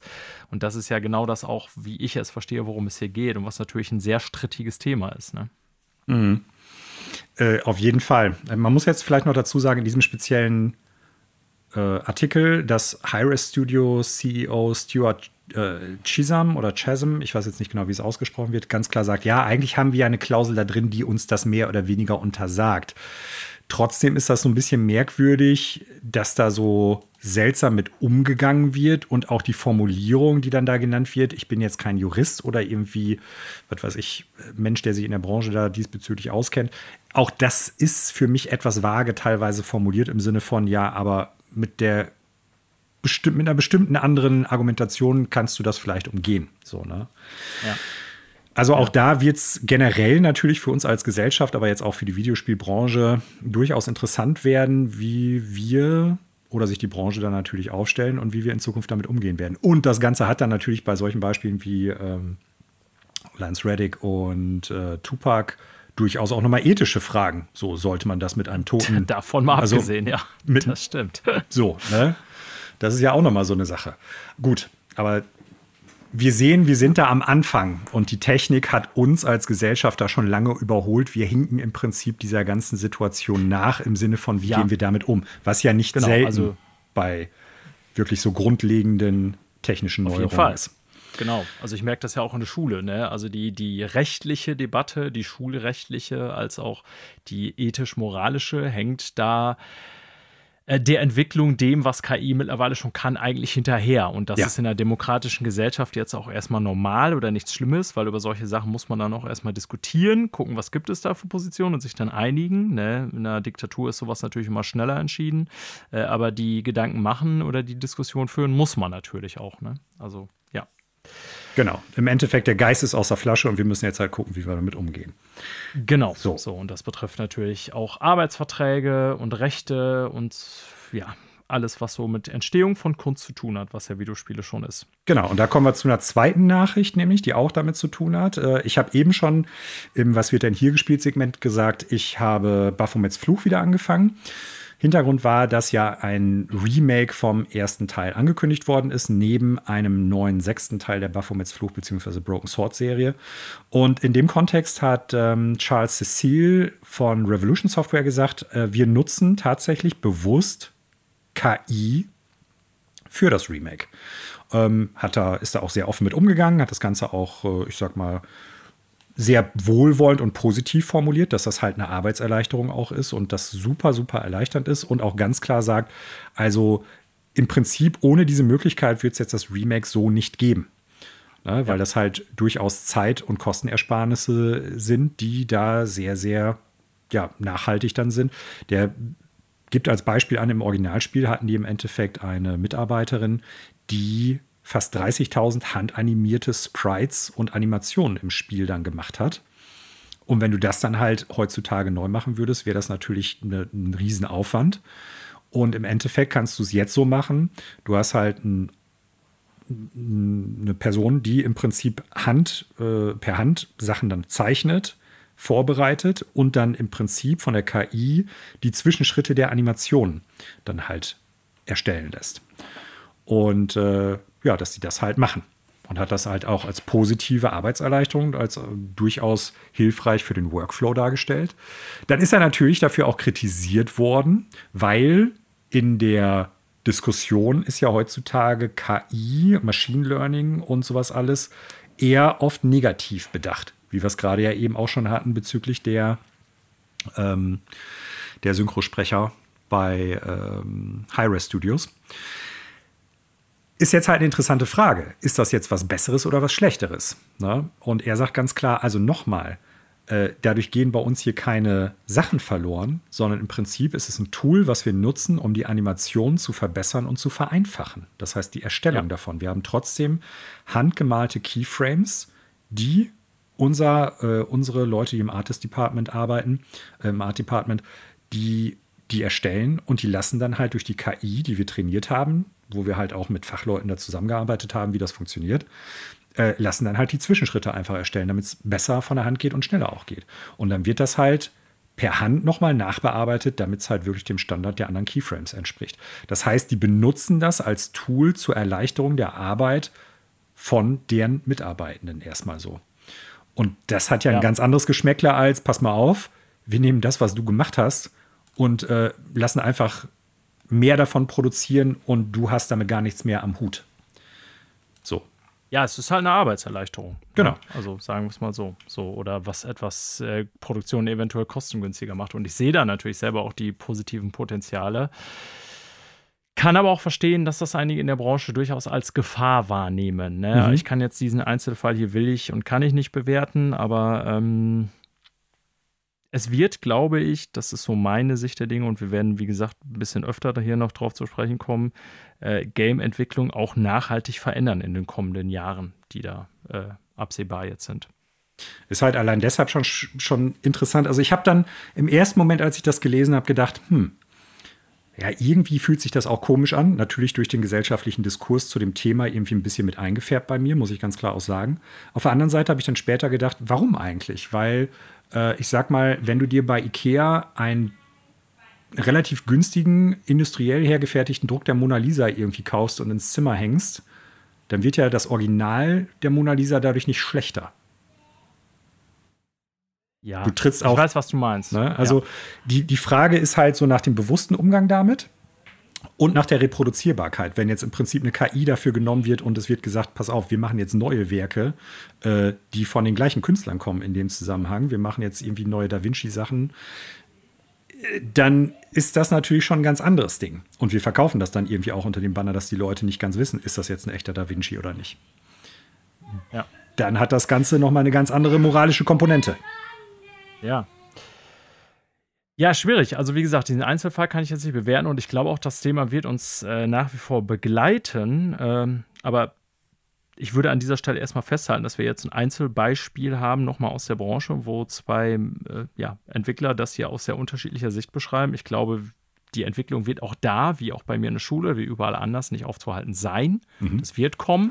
Ja, und wie gesagt, rechtliche Regelungen, arbeitsrechtliche und so müssen dann nachkommen.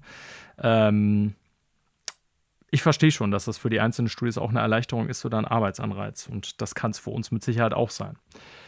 Ähm, ich würde mal zur nächsten Meldung springen, Manuel oder Connor, falls du nicht noch Gedanken hast. Denn äh, vielleicht könnte das folgende Spiel mal so etwas wie KI-Generation benötigen.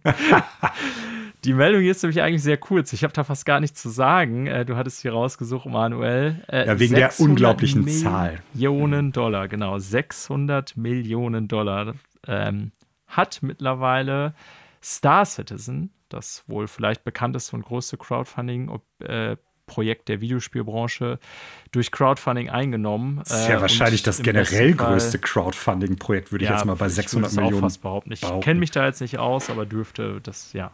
Ich kann auch äh, Star Citizen und will es überhaupt nicht bewerten. Vielleicht ist es das äh, feature-reichste und geilste Weltraum-Sim-Spiel aller Zeiten. Und ich weiß es nicht, weil das geht irgendwie völlig an mir vorbei. Ich weiß, dass das gibt und dass sie da auch immer noch dran rumbauen und so. Aber ja, 600 Millionen Euro ist eine irre große Summe. Ähm, ja, keine Ahnung. Von euch beiden hat es auch keiner gespielt, ne? Nein. Äh, nee. Aber 600 Millionen Euro.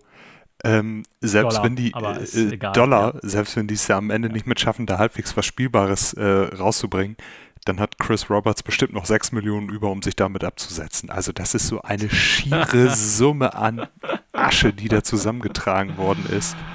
Verrückt. Ja, also das Spiel also, ist spielbar. Wenn ja, du Bäcker ja, bist, ja, ab einem gewissen Tier, glaube ich, oder du kannst es ja, glaube ich, auch schon im, äh, im, wie heißt das nochmal, im Early Access teilweise irgendwie spielen oder sowas. Es ist spielbar und da scheiden sich dann ja auch die Geister. Die einen machen sich unglaublich genau. drüber lustig. So, das wird eh nie erscheinen oder das wird nichts mehr oder so. Und die anderen feiern es natürlich total ab, denen dann vorgeworfen wird, ja, du musst das ja abfeiern, weil du hast ja auch, keine Ahnung, 200 Euro oder 200 Dollar in irgendein Raumschiff gesteckt oder so. Ne?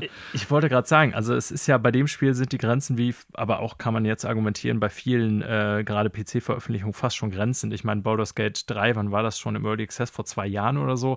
Also sprich, das spielen ja schon Leute ewig lange teilweise, bevor es offiziell erscheint. Und ich glaube, es haben in Star Citizen sind Leute schon äh, abertausende von Stunden reingesteckt und das Spiel ist trotzdem nicht ansatzweise im Gesamt-Release äh, fertig.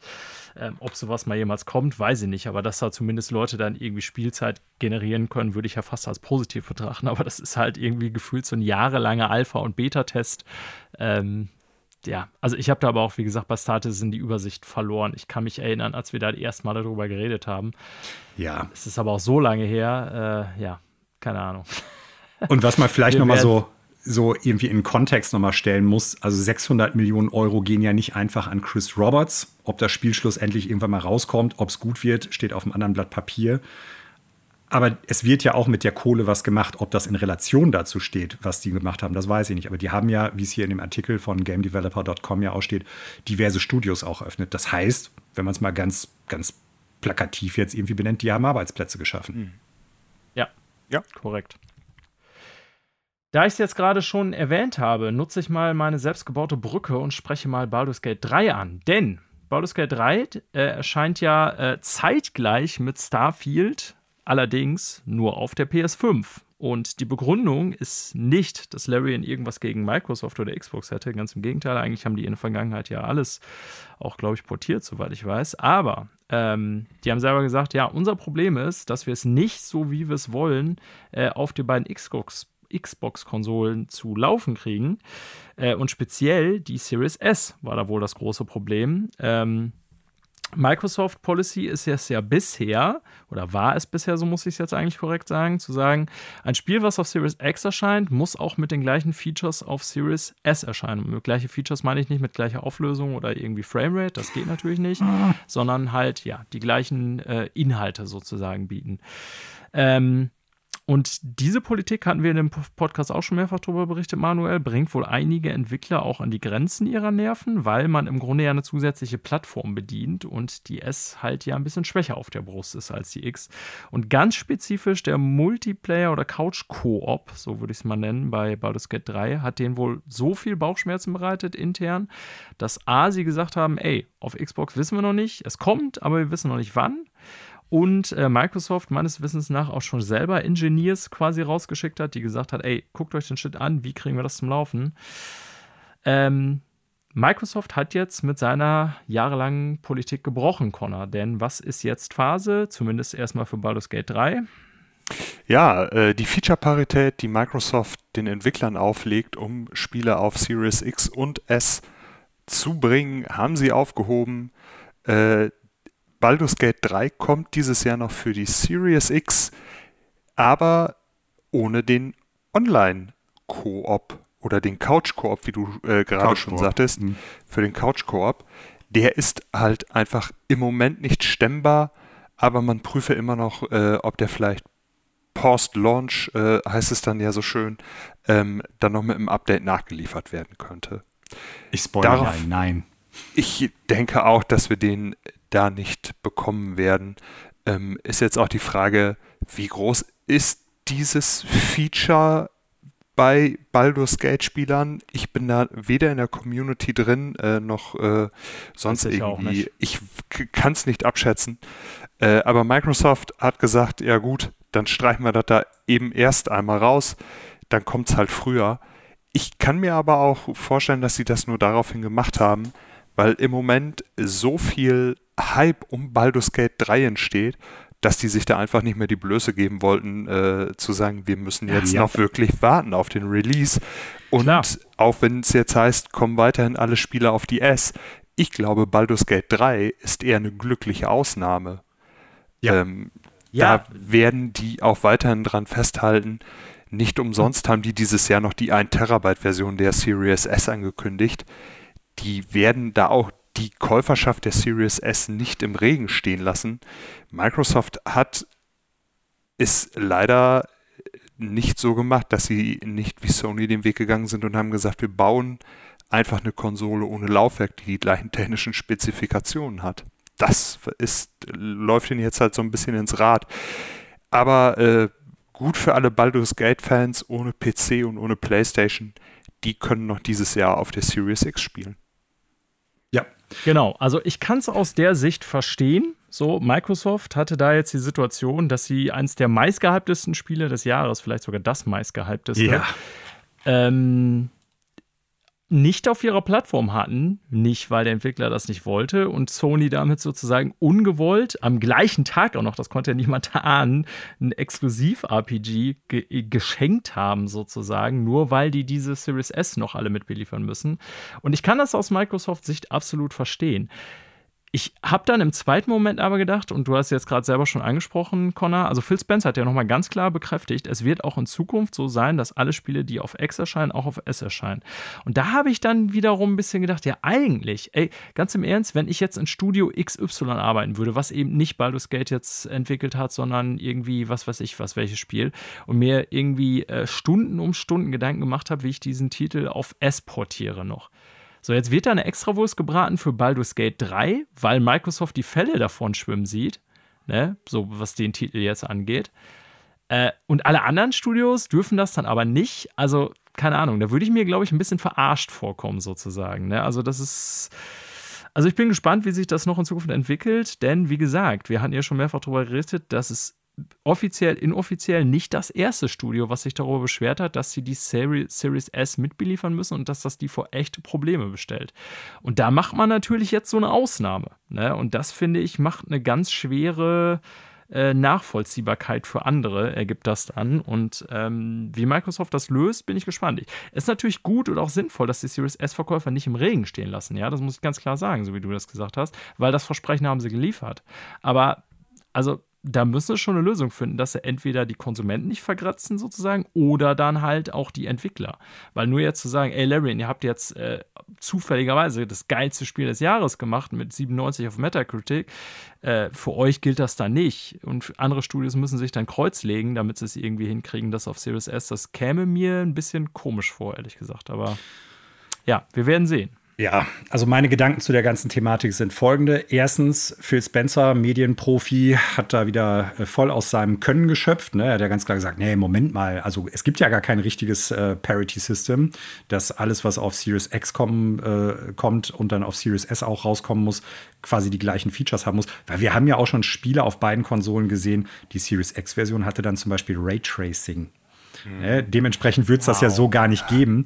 Aber das, das ist ja ein, ein ich sag mal, eine, eine grafische Komponente, die für das Spiel, und tut mir leid, wenn ich das jetzt so sage, eigentlich irrelevant ist.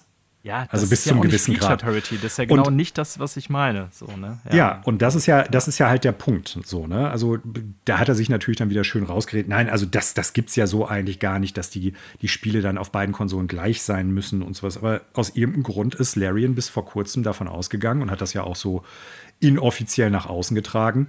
Äh, wir können das Spiel so nicht rausbringen, weil wir müssen irgendwie zusehen, dass das genauso auf der Series S mit allen Features rauskommt wie auf der X.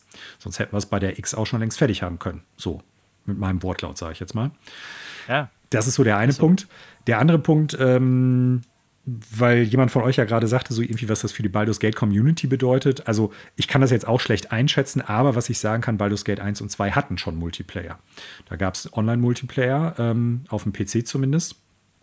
Ähm, also das ist halt ein Feature, was schon die ersten beiden Teile hatten. Von daher äh, fand ich das auch ganz gut, dass es das halt jetzt in Teil 3 wieder gibt. Ich meine, es gab keinen LAN-Multiplayer beziehungsweise Hot Seat oder äh, Couch Koop.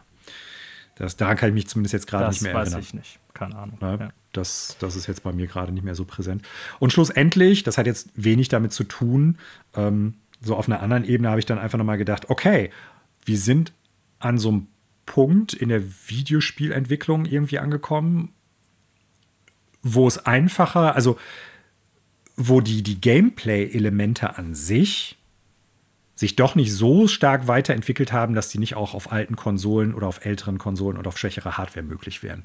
Versteht ihr, was ich meine? Also, wo ja. Gameplay-Aspekte oder Gameplay-Features, sag ich mal, das ausschlaggebende Ding sind, weil Grafik, audiovisuelle Präsentation runterzuschrauben, ist in dem Zusammenhang vergleichsweise einfach. Auch das ist kompliziert, auch das ist aufwendig, auch das muss optimiert werden. Das ist mir bewusst. Ich will damit nur sagen, es ist halt kein Vergleich dazu, was man teilweise haben muss, wenn man bestimmte Gameplay-Features haben will, wie zum Beispiel ein Splitscreen oder Couch-Koop auf einer schwächeren Konsole. Ja. Soll heißen, Gameplay-technisch hat sich in den letzten Jahren, glaube ich, nicht so viel verändert wie an der Grafik, auch wenn wir uns das manchmal einreden wollen. Aber im Prinzip. Na, da würde ich dir voll zustimmen. Ja. So. Ja, kommen wir sozusagen von einem Problemkind zum nächsten. Also mit Problemkind eher jetzt die Series S gemeint. Ähm, BioWare an sich ist mittlerweile, muss man sagen, insgesamt eher ein Problemfall, Manuel. So nehme ich jetzt mal meine Wertung vorweg. Ich weiß gar nicht, Connor, was du von denen an Spielen gespielt hast, aber Manuel ist ja durchaus als BioWare-Fan von früher bekannt. Und ich denke mal, die Hochzeiten von denen, so Ende der Nullerjahre und so der erste Teil der Zehnerjahre mit äh, Mass Effect Trilogie natürlich und den Dragon Edge Teilen, die zu dem Zeitpunkt rausgekommen sind, äh, sind für die Me und Knights of the Old Republic will ich natürlich nicht vergessen, äh, in Anfang der Nullerjahre, äh, sind für die meisten Videospieler schon immer noch so, dass man das Studio auch kennt und irgendwie zumindest so Leute, die zu dem Zeitpunkt schon gespielt haben, äh, ja, also die bei denen auf ewig Stein im Brett haben sozusagen. Ähm, jetzt die letzten Jahre wurde es allerdings sehr dünn, weil die das letzte Spiel, habe gerade nochmal geguckt, 2019 mit Anthem rausgebracht haben, was ziemlich durch die Uhr gegangen ist. Das stimmt nicht. 2000 2021 haben die noch die Mass ja, Effect Ja, die Mass Effect Legendary Edition. Mhm. Ja, Entschuldigung, die habe ich jetzt übersprungen. Das ist ja eine Zusammenfassung. Also ich meine jetzt neu. Wirkt aber dramatischer, wenn du so machst. Passt. Ja, genau. Also, aber ist ja war eine, war eine gute Sammlung, aber es waren ja die Super. alten Teile. So, Mega. Whatever. Ähm, 2019 Anthem, letztes neues Spiel. Davor mhm. Mass Effect Andromeda. Ähm, auch eher so geht so, auch wenn die Wertungen nicht dramatisch schlecht waren, aber für viele eher so ein gescheiterter Mass Effect-Teil, so in der Wahrnehmung, glaube ich. Für sieben ja, ist halt keine neun. Mhm. Genau, richtig. So, und das nächste Ding ist ja Dragon Age Dreadwolf. Und äh, wir haben jetzt letzte Woche vernommen, also Jason Schreier hatte vor langer Zeit schon mal berichtet, das ist wohl in intern resettet wurden und man hat da einiges neu gemacht. Jetzt hat Jeff Grubb letzte Woche von Giant Bomb, von dem wir auch immer wieder hier berichten, äh, gesagt, ähm, ja, das Spiel wird wohl intern immer noch weiter nach hinten verschoben, auch wenn wir es jetzt offiziell noch nicht wissen. Ist es wohl eher so, dass man wahrscheinlich sogar Anfang 2025 davon ausgeht, dass es erst erscheinen wird, obwohl man eigentlich Herbst 2023, also sprich jetzt, äh, angepeilt hatte. Aber dass das nicht mehr wird, äh, wissen wir alle mittlerweile. Also sprich, das Ganze scheint wohl auch intern nach wie vor echt ein sehr schwieriges Ding zu sein. Plus, BioWare hat 50 Leute nochmal eben entlassen, ähm, wo ich jetzt gar nicht beurteilen kann, wie wichtig die das für das Projekt sind oder wo sie genau gearbeitet haben oder so. Aber ich fasse das mal, diese beiden Meldungen zusammen, als keine News aus dem Hause BioWare Nummer 5000 oder so, ne? Ich, ja, viel mehr habe ich dazu gar nicht zu sagen, als auf, ich bin sehr gespannt, was das Ding dann wird, wenn es mal wieder rauskommt, äh, wenn es mal endlich rauskommt, so wollte ich sagen, und ob das tatsächlich das Studio dann rettet. Und ich würde fast sagen, da geht es schon um die Gesamtzukunft des Studios. Ja. Also ich muss ganz ehrlich sagen, ich glaube, dass sie das abwickeln werden, das Studio. Spätestens, wenn Dreadwolf rauskommt. Vorher schon oder nachher? Vielleicht sogar also vorher schon. Mhm, okay. Weil, also ich kann jetzt nicht hundertprozentig sagen, wer von diesen ganzen Entlassungen betroffen waren, aber so was ich im Internet teilweise gelesen habe, waren da ziemlich viele Schreiber dabei. Im Sinne von teilweise Leute, die wirklich schon seit Baldur's Gate, bevor es halt, äh, ich sag mal, ähm, habe ich jetzt Baldur's Gate gesagt, ähm, Mass Effect, bevor die mit Mass Effect so durch die Decke, Decke gegangen sind, ähm, gewesen sind, also schon seit irgendwie 10 oder 20 Jahren bei äh, BioWare gearbeitet haben und teilweise maßgeblich auch für bestimmte besonders liebgewonnene Charaktere irgendwie da gewesen sind, weil die die geschrieben haben. Äh, da hat es wohl echt viele Leute getroffen und ich meine, dass das Studio irgendwie 250 oder 300 Leute auch nur in Anführungsstriche ist. Das heißt, du hast dann ein knappes Fünftel, was du entlässt und das ist schon. Ja, das ist schon. Das ist nicht wenig. Das ist schon erheblich. Klar, solche Studios arbeiten natürlich oft mit Drittstudios im Sinne von ähm, Auftragsarbeiten und bestimmte Sachen, die, äh, wie sagt man so schön, so outsourced sind, also die von anderen dann halt erledigt werden. Aber nichtsdestotrotz ist das schon nicht wenig. Und äh, das gepaart mit dem Schritt von EA im, im, laufenden Jahr, dass zum Beispiel Knights of the Old Republic, das MMO-RPG, ja an ein neues Studio übergeben worden ist, wirkt für mich so ein bisschen so klar. Man kann jetzt irgendwie argumentieren, hier, da habt ihr jetzt den Kopf frei, um euch mehr irgendwie Gedanken zu äh, Dragon Age zu machen und zum nächsten Mass Effect, was ja auch irgendwie in der Präproduktion stecken soll. Für mich ist halt so, aber eher der Punkt, da hat man geguckt, dass man im Prinzip so ähm, den Moneymaker da vielleicht ein bisschen wegnimmt. Ich weiß nicht, wie die Verträge da genau sind, aber irgendwie wird es ja, ich sag, sag mal, auch positiv sein, wenn die halt irgendwie ein MMO-RPG haben, was noch ein bisschen Geld generiert, als wenn die nichts rausbringen. Also für das Studio BioWare jetzt. Und ob das jetzt der Anfang vom Ende tatsächlich schon ist.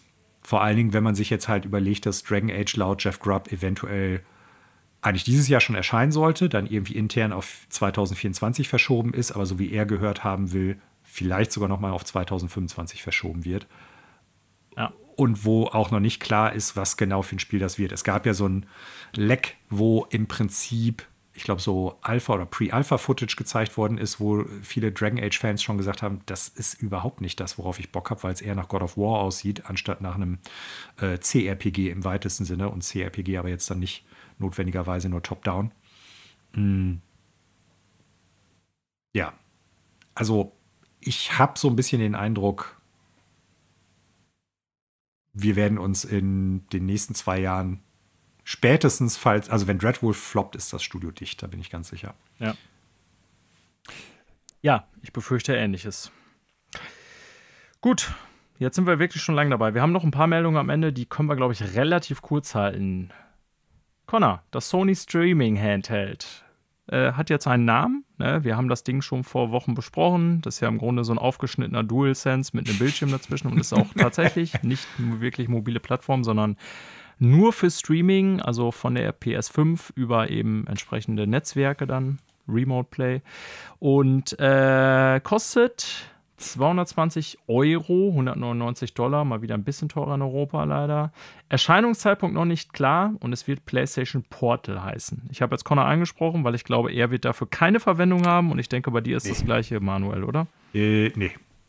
Vor Dingen, weil es auch nicht ich glaube, das läuft ja über WLAN beziehungsweise über, über die Wi-Fi-Verbindung dann ja, und nicht direktes genau. Streaming.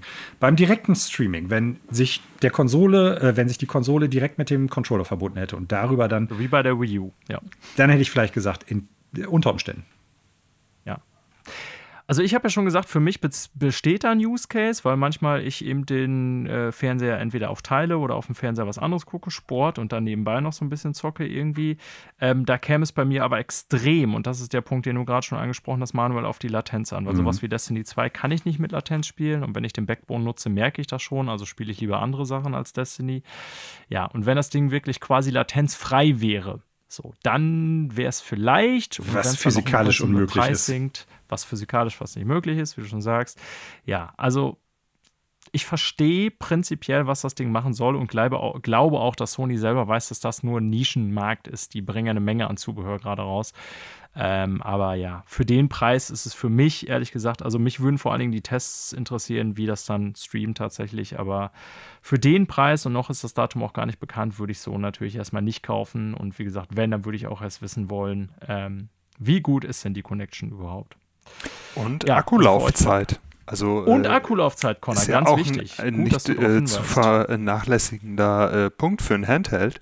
Äh, das ja, ist die Akkulaufzeit und das ist immer noch nicht draußen. Und 219 nee, Euro mit dem Bildschirm und den Joy-Cons und Sony ist jetzt in der 5er-Generation mir nicht dafür bekannt, irgendwie großartig mit äh, Mikroampere-Stunden in ihren Geräten zu protzen. Ich glaube, nee, das könnte echt noch ein Schuss in den Ofen werden. Ne? Der DualSense hat tatsächlich eine sehr bescheidene Akkulaufzeit, ja. auch deutlich schlechter als der DualShock, der letzte. Also da würden sie echt einen Griff ins Klo landen, wenn das Ding jetzt irgendwie anderthalb Stunden läuft und dann leer ist. Ne? Das stimmt. Ja, da hast du recht, Con, das ist ein wichtiger Punkt. Also ich werde Tests abwarten und dann mal irgendwann, vielleicht fällt es im Preis, mal schauen. Aber so, ja. Ich glaube, okay. das wird nicht im Preis fallen. Selbst die PSVR 2 ist ja. bisher noch nicht reduziert. Also äh, das ist, das ja. stimmt. Ja, das stimmt. Also zumindest noch nicht merklich, auch bei Amazon nicht. Ja, ein paar Ankündigungen am Ende oder ein paar ganz kleine Meldungen. Game Awards, wir wussten alle, dass sie kommen. Äh, Jeff Keighley hat es gesagt auf der Bühne bei ONL. Äh, 7.12. könnt ihr euch alle in euren Kalender notieren. Äh, wir werden es alle drei gucken hier, ich bin ziemlich sicher, auch ja. wenn es vielleicht nicht wieder live geht. Äh, Game Awards 2023. Es wird eine Menge zu nominieren und zu prämieren. Ja, dieses Jahr ist verrückt. Ja, äh, etwas näherliegend, äh, Connor. Focus Entertainment Showcase am 30.08. und äh, ein Spiel, oder es werden zwei Spiele gezeigt, die hier prinzipiell von Interesse sein könnten, die du mit aufgenommen hast. Warhammer Space Marine 2, was Mal und ich ja auch schon mal äh, in unser Blickfeld mit aufgenommen hatten, mhm. als auch Ghost of New Eden. Man hat zu Warhammer Space Marine 2 jetzt ja auch im Rahmen der Gamescom äh, jetzt letzte Woche schon ein bisschen was Neues gesehen. Ne? Aber da erwarte ich da nochmal so ein in-Depth-Look eigentlich so. Ähm, habt ihr beide auch, glaube ich, vor Bock drauf, ne? Warhammer? Ich, Absolut.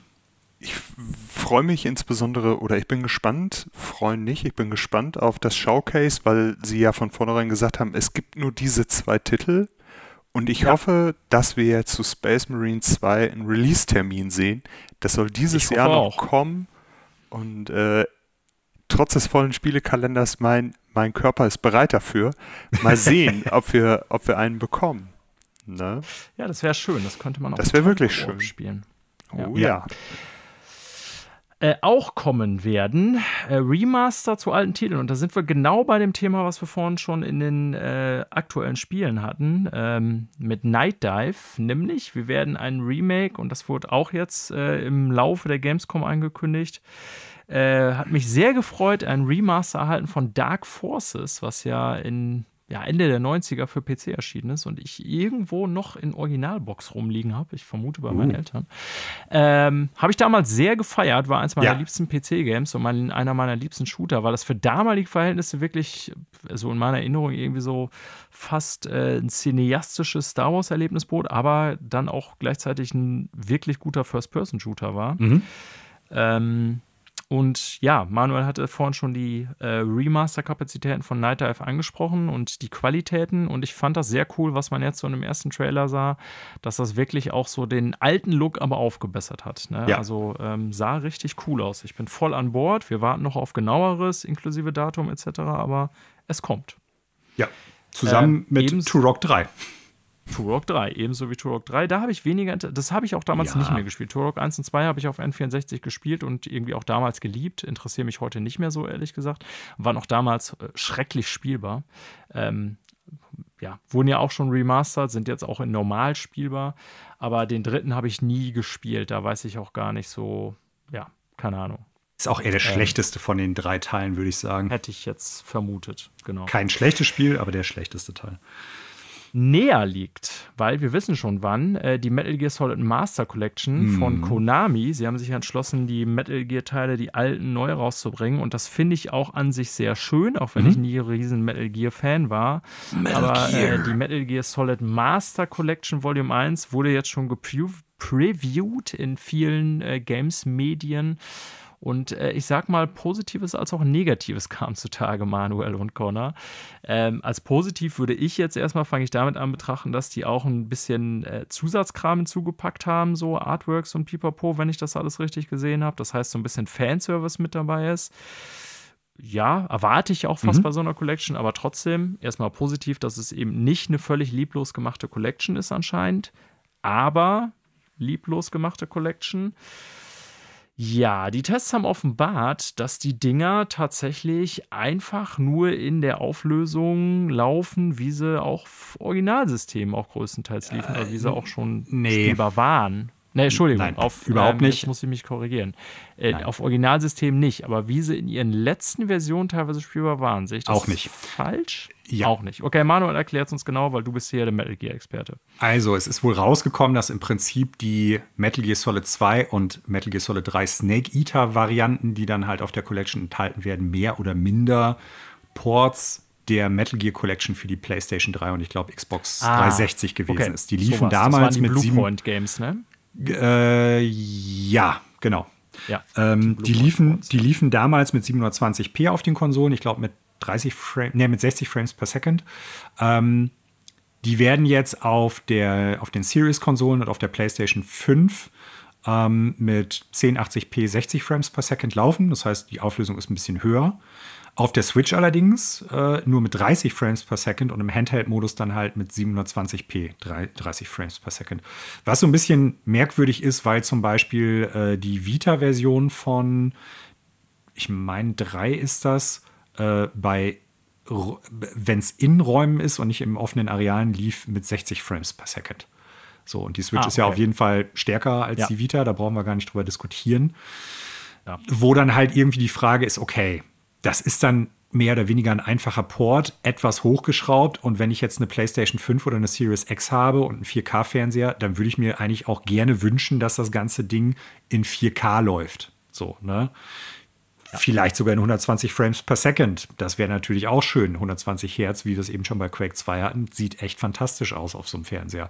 Aber man kriegt im Prinzip nur eine leicht erhöhte Auflösung im Vergleich zur Collection. Und Metal Gear Solid 1 tatsächlich, was ja auf der PlayStation ursprünglich rausgekommen ist, wird tatsächlich gar keinen Zugewinn haben, sondern es wird halt einfach nur die Originalversion in einem Emulator laufen. Und dementsprechend hast du dann halt die Grütz-Auflösung damals von der PlayStation, die ich weiß gar nicht, 240 oder 256 Zeilen, glaube ich, hatte.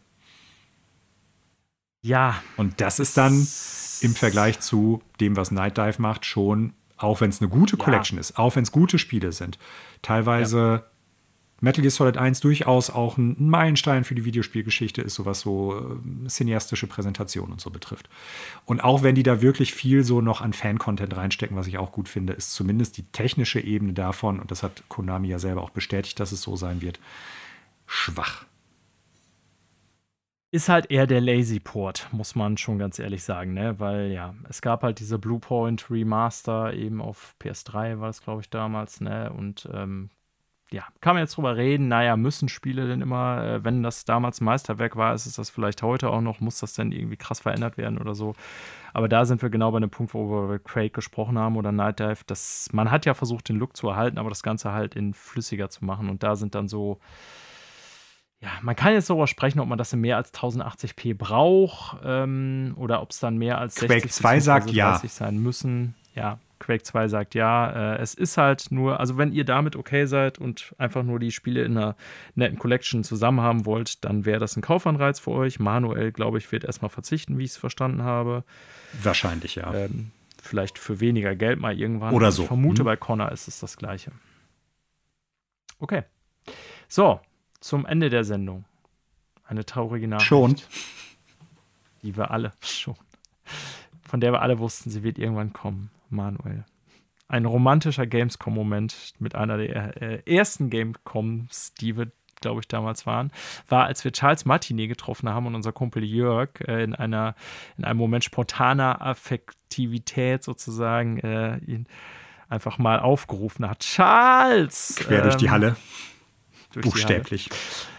Äh, dieser besagte Charles Martinet, den wir alle als jahrzehntelange Stimme von Mario kennen und auch wenn wir uns immer wieder mal, wenn wir so Jokes drüber gemacht haben, ob der, ob der äh, wenigen Worte, die er für seine Sprecherrolle meistens nur braucht, ist natürlich schon irgendwie eine ikonische Figur in der Videospielbranche.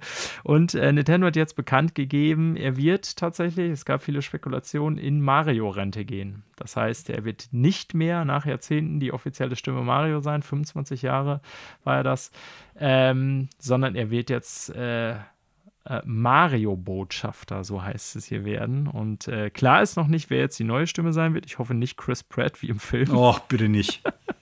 ich meine, Mario hat keine großen Sprechrollen, aber gut. Ähm, wir wollten diesen, diese, diese denkwürdige Meldung natürlich trotzdem noch hier mit aufnehmen, wünschen Charles Martinet alles Gute und danken ihm für die vielen Jahre als äh, treuer Mario-Begleiter, ich zumindest. Ja. So, und damit danke ich euch auch Connor und Manuel für diese dreistündige, fast dreistündige Sendung. Äh, es gab viel zu besprechen, viel zu berichten. Ähm, ja, so eine kleine XXL-Episode wieder in einem XXL-Videospieljahr. Äh, ich danke euch beiden für die Zeit. Hat mir sehr viel Spaß gemacht, trotz allem. Äh, danke allen, die zugehört haben, entweder fünf Minuten oder drei Stunden, wie auch immer.